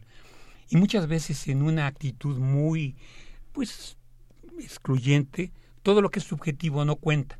No, tenemos que saber también sistematizarlo. Tenemos que saber darle el peso que tiene y es objetivo, subjetivo y desde luego todo esto medido bajo la racionalidad. Entonces, bueno, también los jóvenes cuando salen a práctica son otros cuando regresan, yo decía, pero también en ellos mismos eh, se, autodescubren muchos elementos que les permiten ser actuantes, que les definen su vocación, algo que a veces en algunas carreras terminan la carrera y no saben por qué están ahí la, tomaron porque es la más fácil, porque es la que menos demanda tiene, etcétera. Pero no tienen la experiencia de tener un, contacto con algo que les defina si es o no su vocación. Desde luego habrá quien diga, no, eso no es lo mío. Yo hablar con la gente, pero para nada no me gusta, menos aún interactuar. y bueno, pues esto lleva a algo que es mi gran reto, que la gente aprenda a trabajar ya no solamente para conocer, sino también para encauzar, para dirigir los cambios que se necesitan frente a la pobreza, frente a la corrupción, frente a todo lo que nos llena de rabia, de coraje en el país. Y ahí la gente de ciencias sociales tenemos que participar. No podemos ser contemplativos y estar explicando por qué esto, por qué esto otro, porque a lo mejor ni siquiera son explicaciones fundamentadas, son puras también frases que se repiten. Entonces, el que los estudiantes vayan define vocaciones y define compromisos. Sí, a mí me gustaría aportar, Berenice, gracias. Exactamente esto que dice el profesor, reiterar, yo apuesto que si yo no fuera mexicana, si no apreciara tanto a Oaxaca, que fue la primera vez que yo visitaba este estado, que fue gracias al profesor, yo de verdad creo que no hubiera entendido lo mismo de este himno que se llama Dios nunca muere, sin entender el dolor de la gente que es que tiene al escucharlo, porque principalmente se escucha cuando alguien muere, ¿no? Lo ponen eh, en los cementerios, es donde más se escucha. Y yo no lo hubiera entendido si no comprendes ese dolor, si a lo mejor no pasaste por esa situación y algo te remite esa canción, definitivamente, como lo dice el profesor, a veces como alumno no eres el mejor hablando con la gente, pero en otros casos que descubrimos a lo mejor esta vocación y que a lo mejor es la ruta que como periodistas quisiéramos tomar, o como comunicólogos, porque al final es, es algo íntegro ser comunicólogo, eh, yo creo que estas prácticas sí ayudan mucho a poder descubrir esas pros y contras que tienes como periodista, como comunicólogo, y que pues sí, al final no eres distante de, de lo que estudias. Nunca, nunca se será suficientemente de, o, no sé si deseable eh, ser totalmente objetivo, eso es imposible, ¿no? Empezamos por ahí.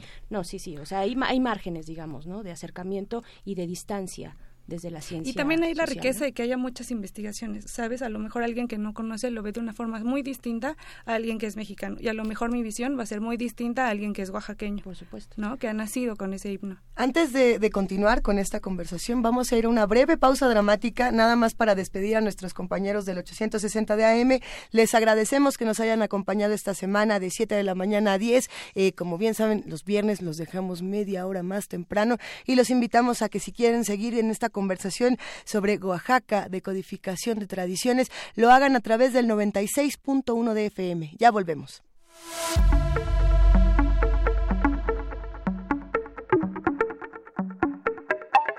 Como ya les decíamos, se encuentran en esta cabina Gustavo de la Vega, Aurora Castillejos y Mauricio Ángel Núñez, eh, que de verdad ha sido una conversación que nos está dando eh, muchos elementos, desde eh, el mezcal, el himno, las tradiciones, la sociología, los jóvenes y cómo se acercan a, a, a esta, más los jóvenes que están formando su identidad, encontrando la identidad de su país, este juego de, identidades. Pero me gustaría preguntarles, pues a todos en, en esta mesa, justamente por el tema del temblor, que era el tema del terremoto y de los muchos temblores que, que se vivieron en nuestro país y, que, bueno, eh, anteceden a la publicación de este libro.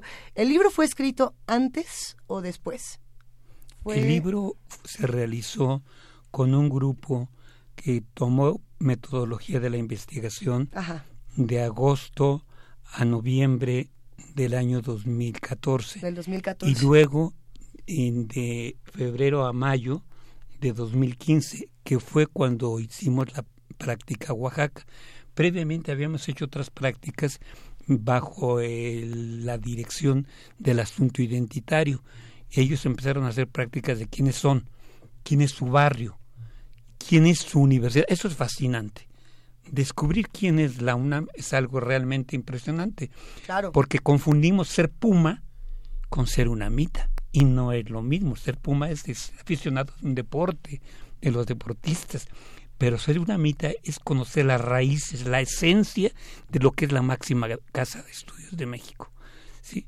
Entonces ya se me olvidó tu pregunta. No, es que me quedé pensando mucho en el cómo me veo yo desde, desde dentro, yo siendo mexicana, viviendo en esta ciudad, viviendo en esta otra, y cómo me verán los otros en este juego de las identidades, cómo los que quizá no vivimos en Oaxaca vemos estas tradiciones y cómo las viven los que están dentro. Eh, después del, del temblor me tocó justamente ir a eh, San José del Pacífico, este mm. pequeño pueblito que está en una franja en Oaxaca, en una carretera. Eh, justo me acordé por lo del mezcal y justo me acordé por lo del himno, así que qué bueno para que me cuenten su opinión.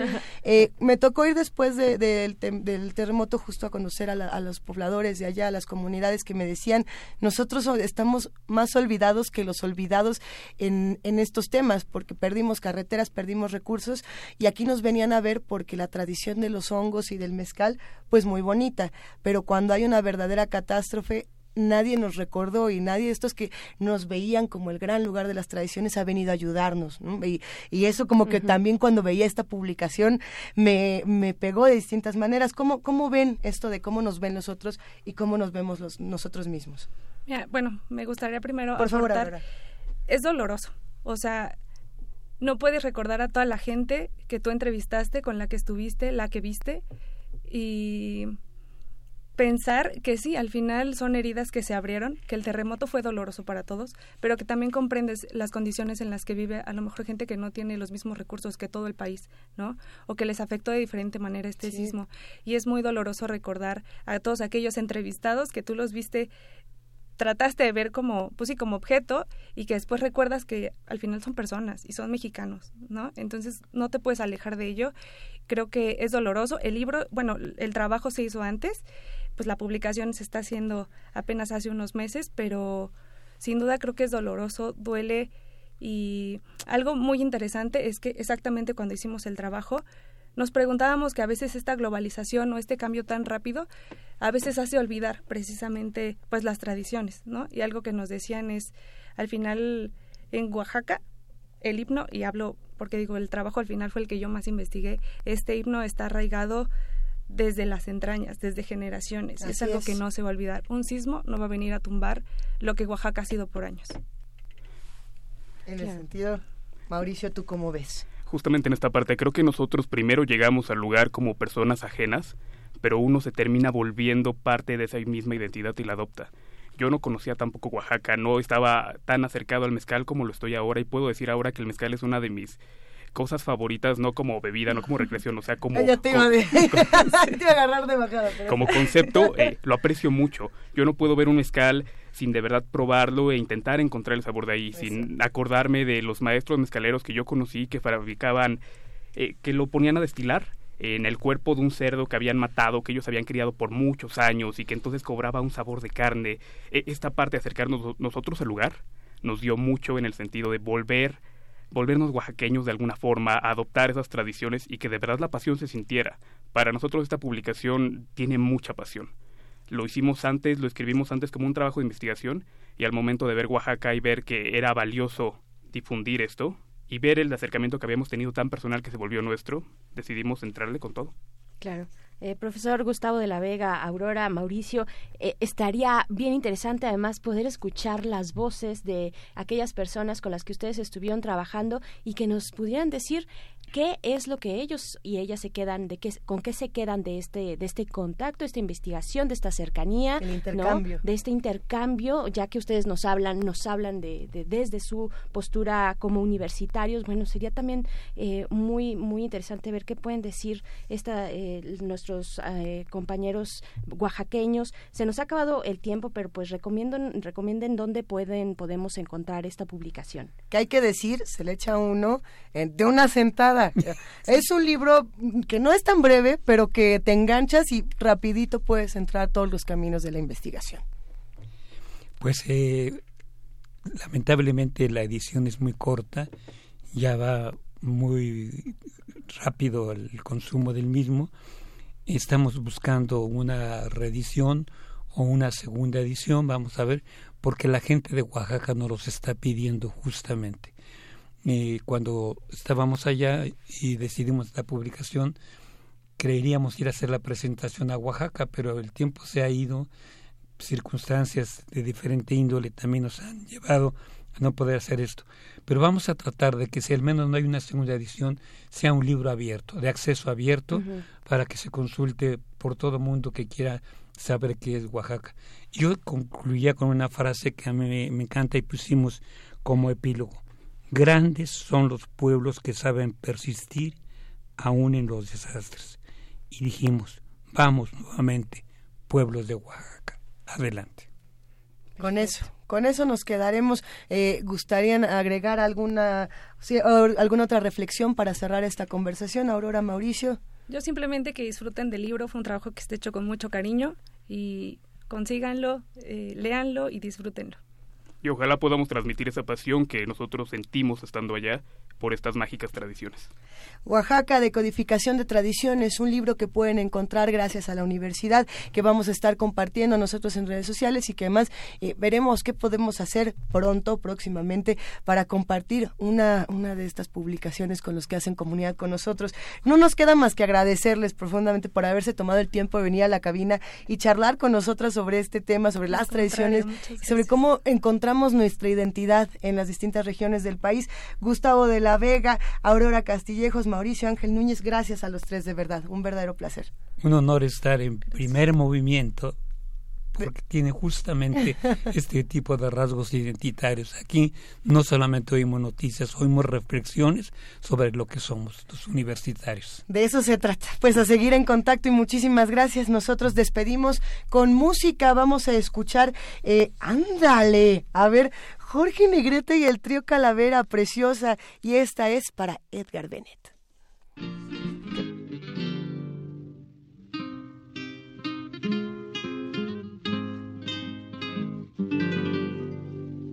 Yo sé lo que son los encantos, oh tierra de mi amor, de mi preciosa y perfumada al sol, al entonarte mi canto. Por siempre te llamaré preciosa.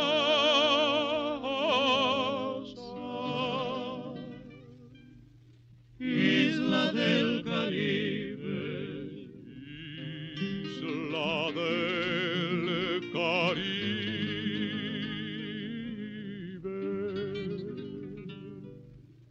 Borinque preciosa te llaman las olas del mar que te bañan. Preciosa por ser un encanto, por ser un edén. Y tienes la noble hidalguía de la madre España. El fiero cantío del indio bravío lo tienes también. Preciosa te llaman los bardos que cantan tu historia. No importa el destino, te trate con negra maldad. Preciosa será sin bandera, sin lauros ni gloria. Preciosa, preciosa te llaman los hijos de la libertad. Preciosa te llaman las olas del mar que te baña. Preciosa por ser un encanto, por ser un edén.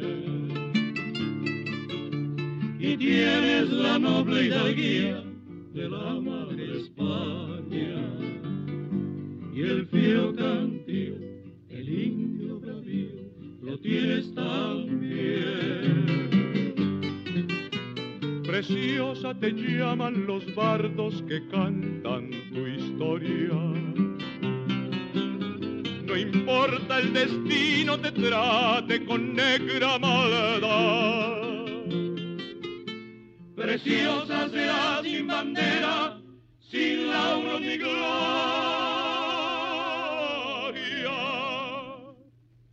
Preciosa, preciosa te llaman los hijos de la libertad.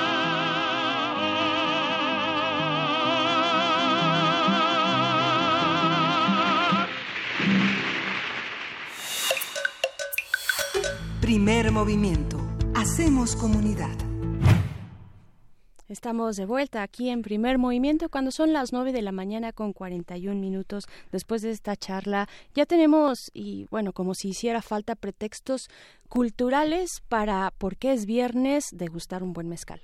Ay, vámonos. De una buena Berenice. Entre los, entre los brownies especiales de los, de los elefantes a las 7 de la mañana y ahora eh, esta deliciosa conversación que tuvimos para recordar no solo las tradiciones de, Oaxaca, sino la nueva interpretación que podemos darle a la identidad de, de, las distintas regiones en nuestro país después de incidentes difíciles y no tan difíciles, otros más eh, indignantes, etcétera, etcétera, etcétera.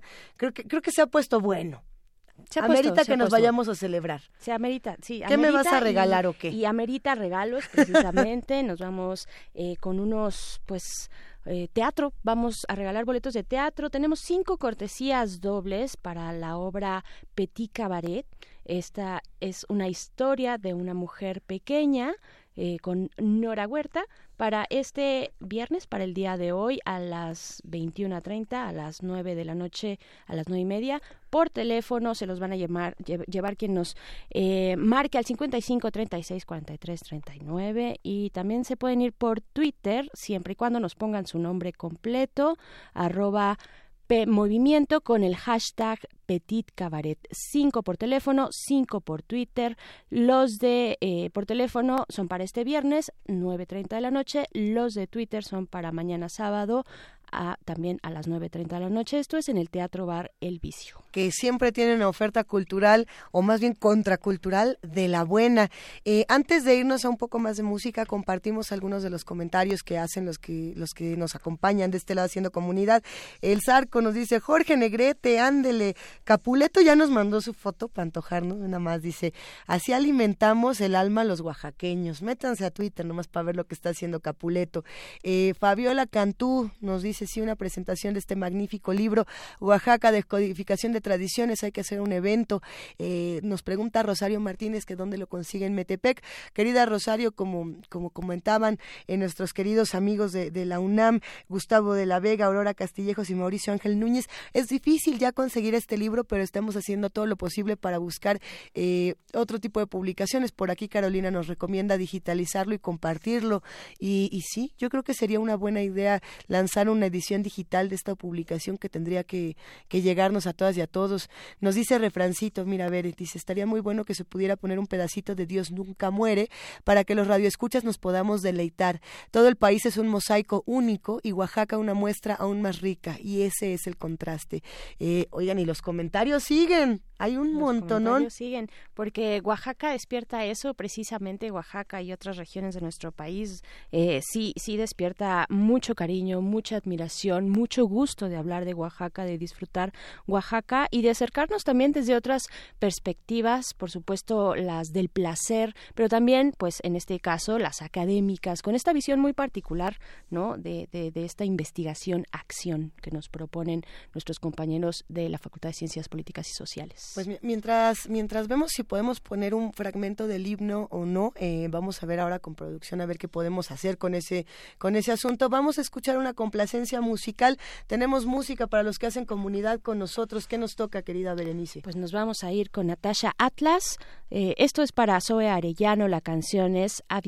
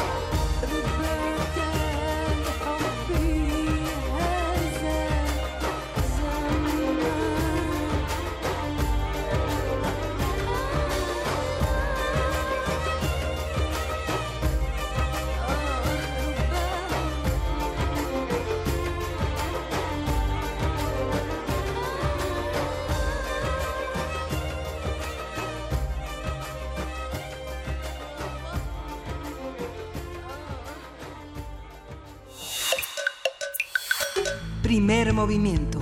Hacemos comunidad.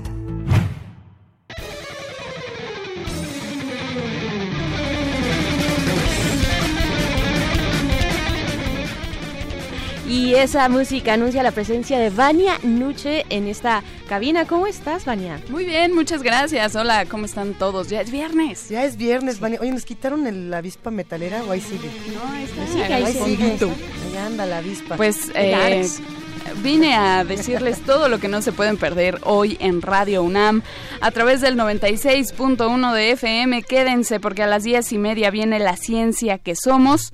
Más tarde a las tres y cuarto de la tarde, Escaparate 961 con más oferta cultural, todo lo que pueden disfrutar este fin de semana. A las 6.45 de la tarde podrán disfrutar del rock en Cuando el rock dominaba el mundo con Jaime Casillas. Hoy hay un programa especial, así que no se lo pierdan. ¿De qué es? ¿De qué es? Eh, ya es en vivo, así que todos los fans de este esta gran agrupación, pues ándele, puro progre. No se lo pierdan. 6:45 de la tarde. Y a los metaleros a las 8 de la noche empieza Resistencia modulada con uh. Metálisis, así que para todos esos que piden complacencias en primer movimiento, complacencias metaleras, pues Metálisis es el espacio. ¿Qué hay hoy en Metálisis? Eh, no lo sé, pero escuchen al perro muchacho, seguramente va a estar muy bueno. Eso. Seguramente. Y eh, bueno, síganse con Resistencia modulada a la una de la mañana, desvelen con testimonio de oídas. Y el domingo, por supuesto, los invitamos a escuchar a las 2.30 de la tarde Gabinete de Curiosidades. Y quién mejor que nos lo diga Luisa Iglesias de qué va a tratar.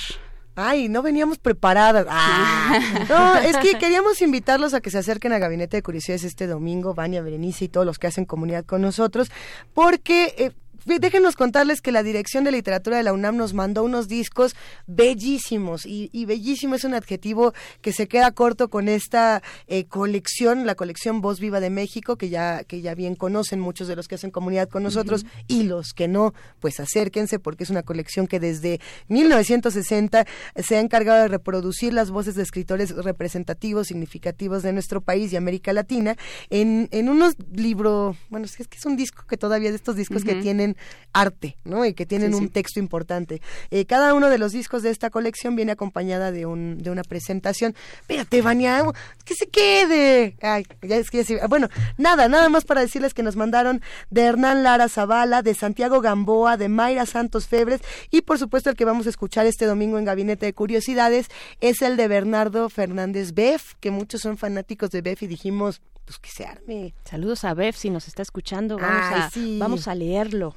Vamos a estar escuchando el domingo La Virgen Ahogada conoce al monstruo de Frankenstein. Este es uno de los tres relatos que vienen incluidos en este disco, que bueno, si lo compran, si se acercan a él, si vemos qué hacemos para regalarles uno después, eh, tiene una presentación de Alberto Chimal, que a mí me fascinó, que se llama Punk y Corazón.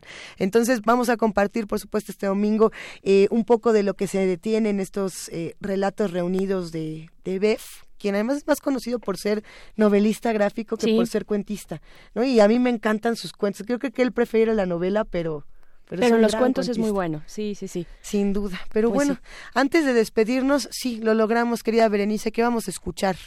Pues un poquito más adelante, porque pues, a ver, ¿Cómo no, cómo no escuchar esto después de el deleite sonoro de hablar de, de, de, Oaxaca?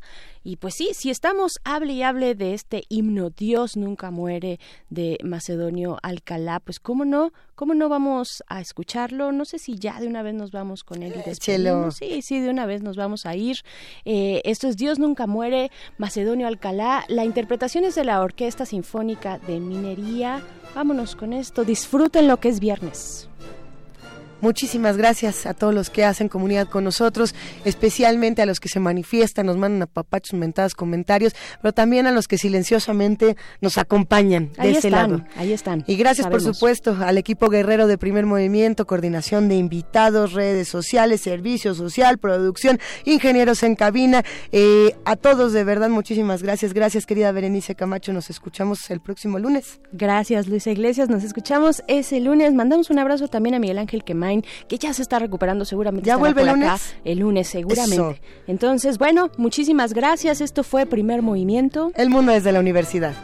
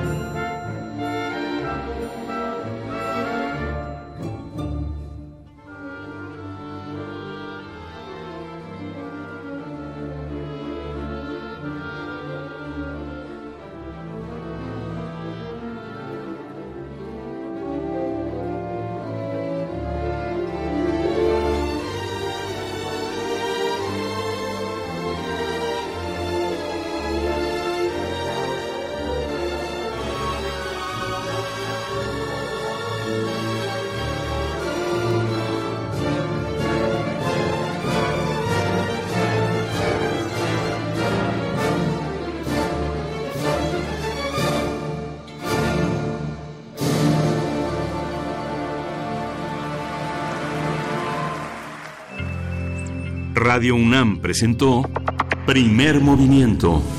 El mundo desde la universidad.